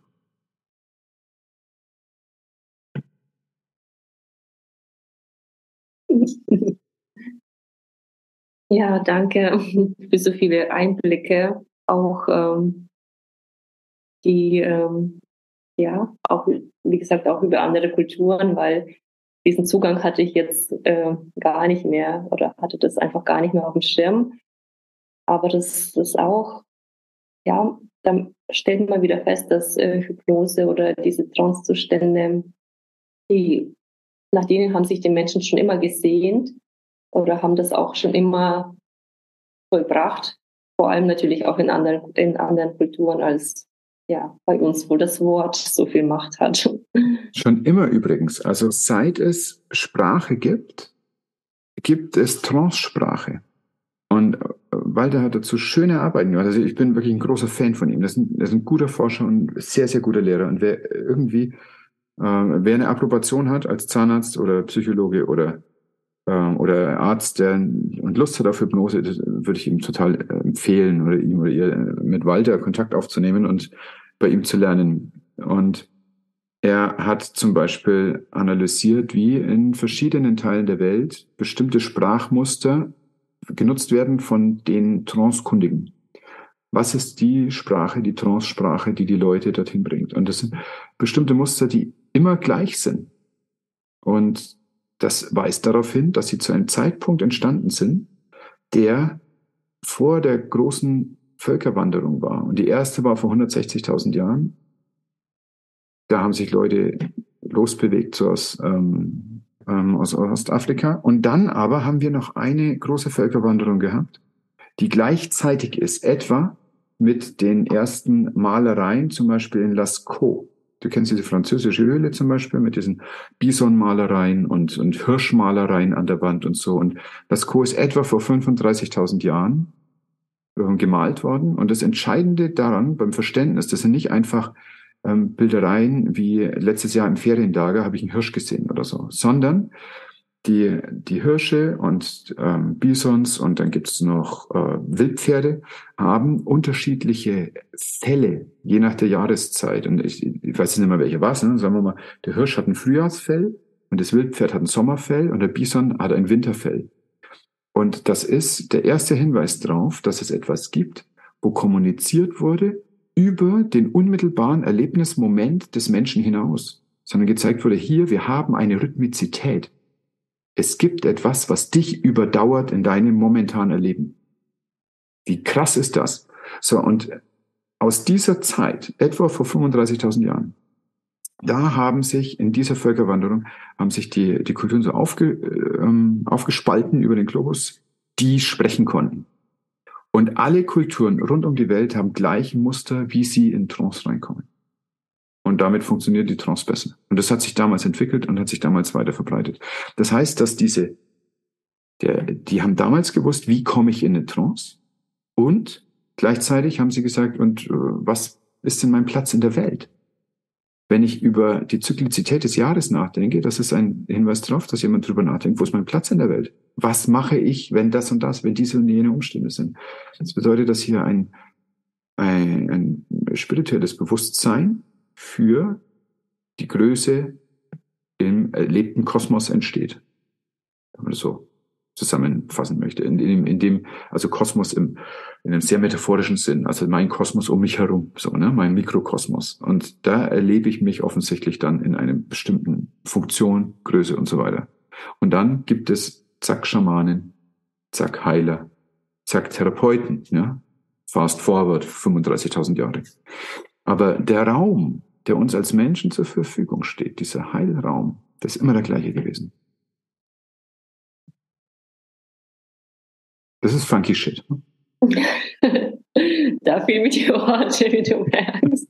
Die Worte haben ja keine Bedeutung. Die sind, die sind nur diese letzten 35.000 Jahre der Menschheitsgeschichte bedeutsam. Alles, was vorher war, alles, was passiert, alles, was an Intuition, an Körperempfindung stattfindet, das hat uns vorher schon als Zweibeiner geprägt und als Rudel geprägt. Und deswegen können wir körperlich wahrnehmen, ob Leute gut sind für uns oder nicht. Und erst seit 35.000 Jahren können wir darüber schnacken und seit 100 Jahren machen wir Psychoanalyse dazu und in den letzten 20 Jahren kommen dann noch andere Systeme dazu. Aber das, das Konzept, dass wir Emotionen haben, die unmittelbar da sind, wenn wir in Situationen kommen oder in Konstellationen, dann das ist schon ganz, ganz lange da, viele, viele hundert Millionen Jahre. Ja, also zusammenfassend Intuition. Die Intuition. Die Emotionen, die, ja, genau, ja, die wir dann genau. körperlich spüren. So ist es. Mm, ich hätte jetzt gesagt, wir kommen wieder zurück. Das ist eine gute Idee. zurück ins Hier und Jetzt. Und äh, ich, ja, man könnte eigentlich, ich könnte das als letzte Frage formulieren vielleicht, ja. weil zeitlich sind wir wahrscheinlich schon recht weit gekommen, oder? Ich bin schmerzfrei, was die Dauer der Podcasts also, angeht. Okay. ähm, ich hätte dich gefragt, oder ich möchte dich gerne fragen, was deine Vision ist und also das interessiert mich wirklich am, am allermeisten, was ähm, ob du eine Vorstellung hast oder irgendwie einen Ausblick, wie man Hypnose in der Klinik einsetzen könnte. Hm. Ja, vielen Dank. Wundervolle Frage. Dazu habe ich äh, auf jeden Fall zwei Sachen zu erzählen. Also die Hypnose in der Klinik, damit möchte ich anfangen. Dazu habe ich im letzten Sommer schon ein Seminar gehalten, und zwar über Hypnose und Trance in der Notfallmedizin. Und im nächsten Januar werde ich dazu, also das war damals in einem, in einem Rettungsdienstverband, und im Januar werde ich das an einer anästhesiologischen Klinik machen. Du kennst Tino Münster noch? Ja. Und der ist der Chef jetzt in Regensburg bei den Barmherzigen Brüdern und wir sind in einem regelmäßigen Austausch. Wir haben jetzt auch kürzlich eine Podcast-Folge wieder zusammen aufgenommen und publiziert. Habe ich gehört, ja. Äh, ja. Äh, wie fandest du das? Schön, einfach. genau. Ja, Schön. toll. Ja. toll. Ich, ja, ich höre einfach sehr gerne zu und äh, unglaublich viel Inhalt und viel, ja, viele wertvolle Sachen. Absolut. Also ich finde auch ganz wertvoller Mensch und ähm, so viel Offenheit, dass er sich das Angebot von mir angehört hat und gesagt, okay, das könnte seinen Leuten echt was bringen. Hat es weitergegeben und dann haben ganz viele Leute, 15 oder 16 von seinen Kollegen haben gesagt, jawohl, den wollen wir da haben. Und Sarah Karasch, mit der ich zusammen Hypnose gelernt habe, die ist Psychologin in Ulm. Und ich werden dann dieses Seminar machen, das ist ein achtstündiges Seminar mit sau vielen Übungen für die Leute und mit ein paar wenigen Inputs zur Hypnose, aber ganz viel Erlebnis. Und da geht es ganz stark drum, wie spreche ich. Ich habe vorhin zum Beispiel schon gesagt, wie du mit Kindern sprichst. Zum Beispiel, dass du sagst, willst du Nudeln mit Pommes? Äh, Nudeln mit Pommes. Nudeln, Nudeln mit Pommes ah, ja, und gib mir Ketchup oben drauf. Also möchtest du Nudeln mit Tomaten oder möchtest du Nudeln mit Pilzen zum Beispiel? Und genauso kannst du natürlich mit Patienten auch sprechen. Und ich habe damit vor Jahren schon angefangen, ohne dass ich dafür ein Wort hatte. Wenn du kennst diese Umlagerungsbretter und von einem Bett aufs andere legt man so ein Brett unter die Leute. Und dann kannst du entweder sagen, jetzt kommt da ein Brett, oder du kannst sagen, es kommt so eine Art Tuch unter ihren Rücken. Das ist nicht gelogen, da ist ein Tuch außenrum. Das ist eine Art Tuch, aber der Unterschied im Körperwahrnehmen zwischen ich werde auf ein Brett gelegt und auf eine Art Tuch ist komplett unterschiedlich. Und Ernil Hansen aus Regensburg hat ganz viel geforscht zu äh, Formulierungen in der Anästhesie. Und wenn du zum Beispiel eine Spinale setzt bei einem Kreissaal, wenn also da ein Kaiserschnitt gemacht werden soll, das sind ja in der Regel äh, bei den elektiven Sektions keine Notfälle, sondern man kann ganz ruhig mit den Patientinnen sprechen und auch äh, für eine Studie aufklären. Und das hat er gemacht. die hatten da so Standardsätze und davon war, da ging es im Großen und Ganzen darum, dass die Kollegen, die da reingestochen haben, entweder so eine spitze Formulierung haben wie, ich steche jetzt hinten rein und dann brennt's, oder sie sagen, ich betäube jetzt das Gewebe, wo danach die Spinale wirken wird. Und im ersten Fall, also es ist so, dass diese äh, Lokalanästhetiker ganz oft auch so ein brennendes Gefühl machen. Das ist so ein Substanzklasseneffekt in der Haut. Das, das brennt manchmal. Und in dem ersten Fall brennt es bei 45 Prozent der Schwangeren und im zweiten Fall bei 15 Prozent. Das heißt, allein wie du deine Worte formulierst, machst du Schmerzen. Das heißt, dein Satz kann ein Nocebo sein, das Gegenteil des Placebos, ein schmerzbringendes Ding, ja, was du da machst. Und genau so gehe ich davon aus, dass wenn du sagst, ich lege dich jetzt auf ein Brett, dass sich das unangenehmer anfühlt, als wenn du sagst, ich äh, leg dich jetzt auf eine Art Tuch. Gleiche gilt für Venenzugang. Wie oft hört man, dass Leute sagen, jetzt nicht erschrecken, es piekst kurz. Richtig, das, das, wollte ich auch anbringen. Der, ja. der Patient hat keine Chance, der wird erschrecken und es wird pieksen. Ähm, ich, ich sagte was ganz anderes. Ich sagte Ihnen, ich halte mir Ihre Hand und Sie konzentrieren sich mal bitte genau auf meine Hand und dann können Sie jetzt eine Faust machen, jetzt können Sie wieder loslassen und dann drückt es kurz und ich bin drin. In der Zeit ist der, habe ich den von dem, von der sensiblen Wahrnehmung meiner Handlung auf eine motorische Ausführung seiner Hand gebracht. Ich möchte gar nicht, dass der fest zudrückt, ne? da kann ich gar nicht so gut stechen, aber ich möchte, dass der in die Motorik geht. Ich halte Ihre Hand, Sie können mal meine Finger fassen, können einmal fest zudrücken, jetzt lassen Sie wieder los. Der ist die ganze Zeit in der Motorik. Wer motorisch ist, ist viel weniger sensorisch. Und dann sage ich kein Wort, was eine Schmerzempfindung bahnt, wie es piekst oder sticht, sondern es drückt oder was immer. Ein 80-Jährigen muss auch nicht erzählen, wie sich ein Venenzugang anfühlt. Er hat in seinem Leben irgendwie halt 500 Venenzugänge bekommen. Ähm, noch schlimmer ist, wenn ich zu ihm sage, es piekst nicht. Ja, dann denkt er auch noch, ich bin ein Idiot, ja, weil ich ihn anlüge. Ja, der weiß ja, dass es piekst. Und das Gleiche gilt für Kinder. Also immer, es ist nicht, das ist halt auch einfach zu vermeiden, sondern du machst halt einfach was ganz anderes. Du brauchst einfach ein ganz anderes Konzept der Formulierung. Zum Beispiel, ich halte die Hand, jetzt halten Sie mal so die Finger, äh, zack, was schon drin. Ja. Und das kostet mich nichts, außer dem, dem Bewusstsein, was ich da mache mit meinen Worten.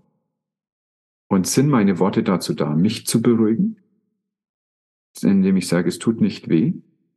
Beruhige ich damit vielleicht, dass es mir weh tut, dass ich jemand anders die Haut verletze? Habe ich das noch nicht für mich geklärt, was meine Rolle ist in dem Moment? Oder sind meine Worte äh, für den Patienten da? Und das sind sie, wenn ich sage, machen wir so, machen wir so, machen wir so, zack drin.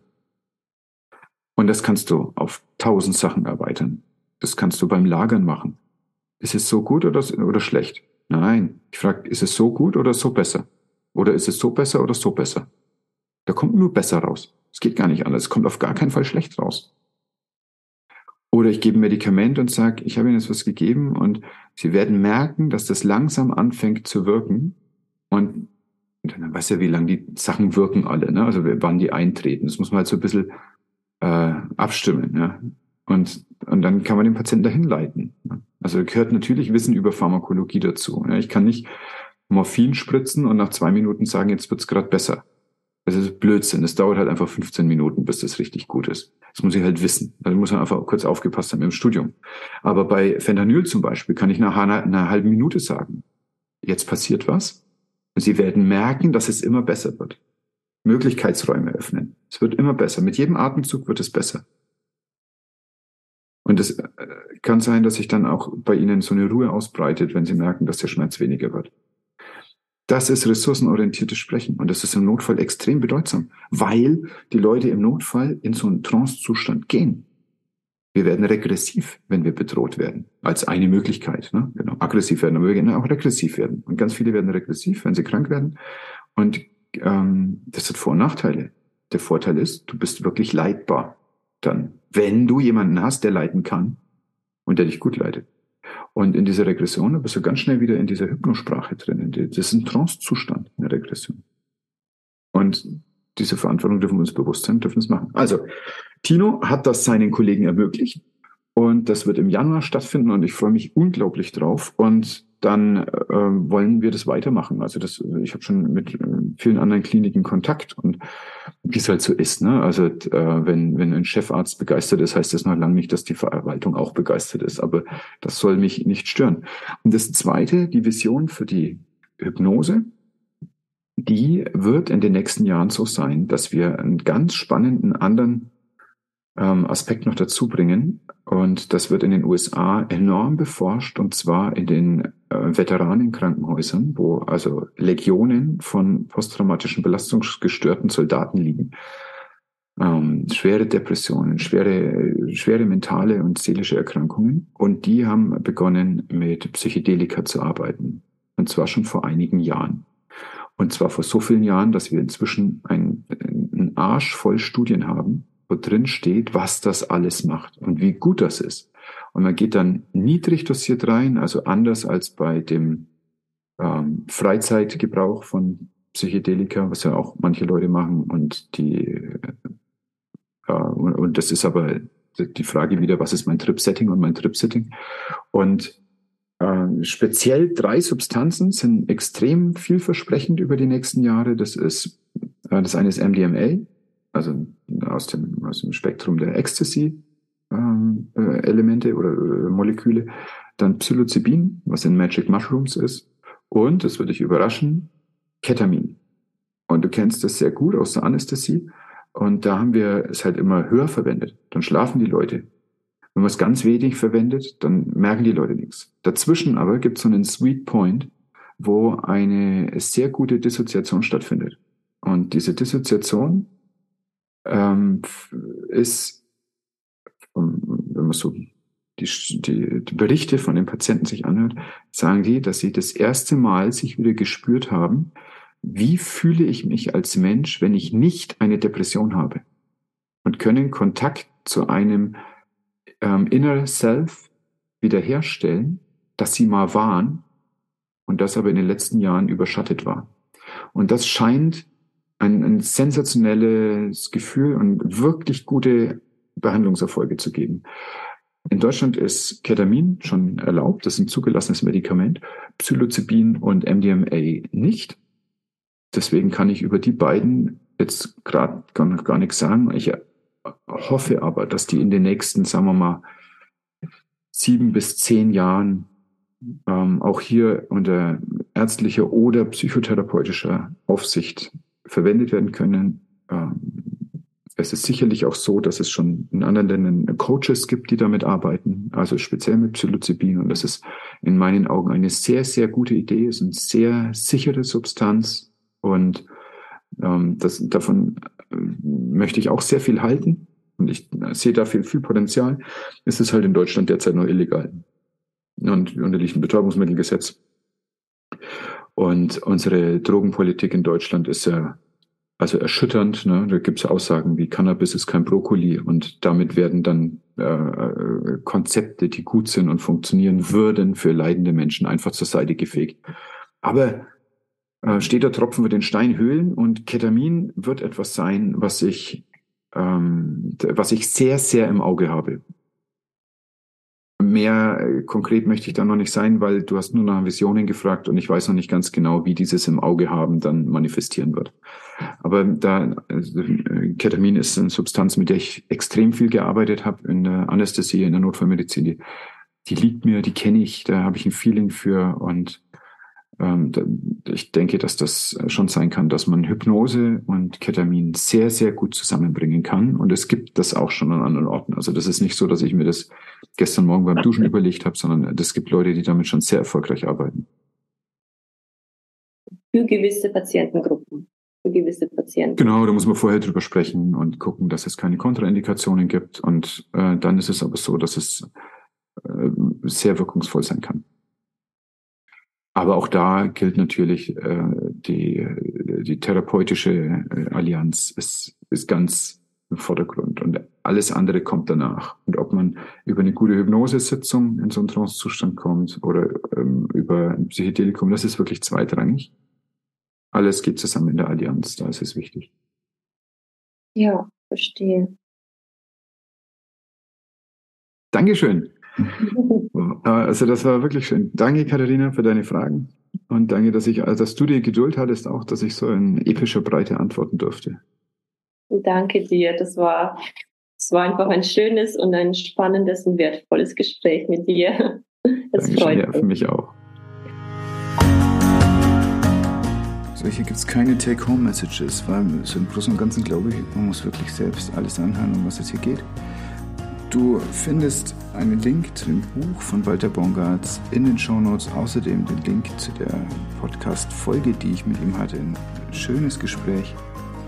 Wenn du beim Anhören dieser Folge an jemanden gedacht hast, schicke ihm jetzt den Link. Und du hilfst mir sehr, wenn du auf Apple Podcast 5 Sterne und einen Kommentar hinterlässt. Apple ist für die Podcast-Charts die einzige Plattform, die zählt. Wenn du selbst Apple nicht nutzt, leide dafür ein Telefon von Freunden oder deiner Familie. Ich werde es niemandem verraten.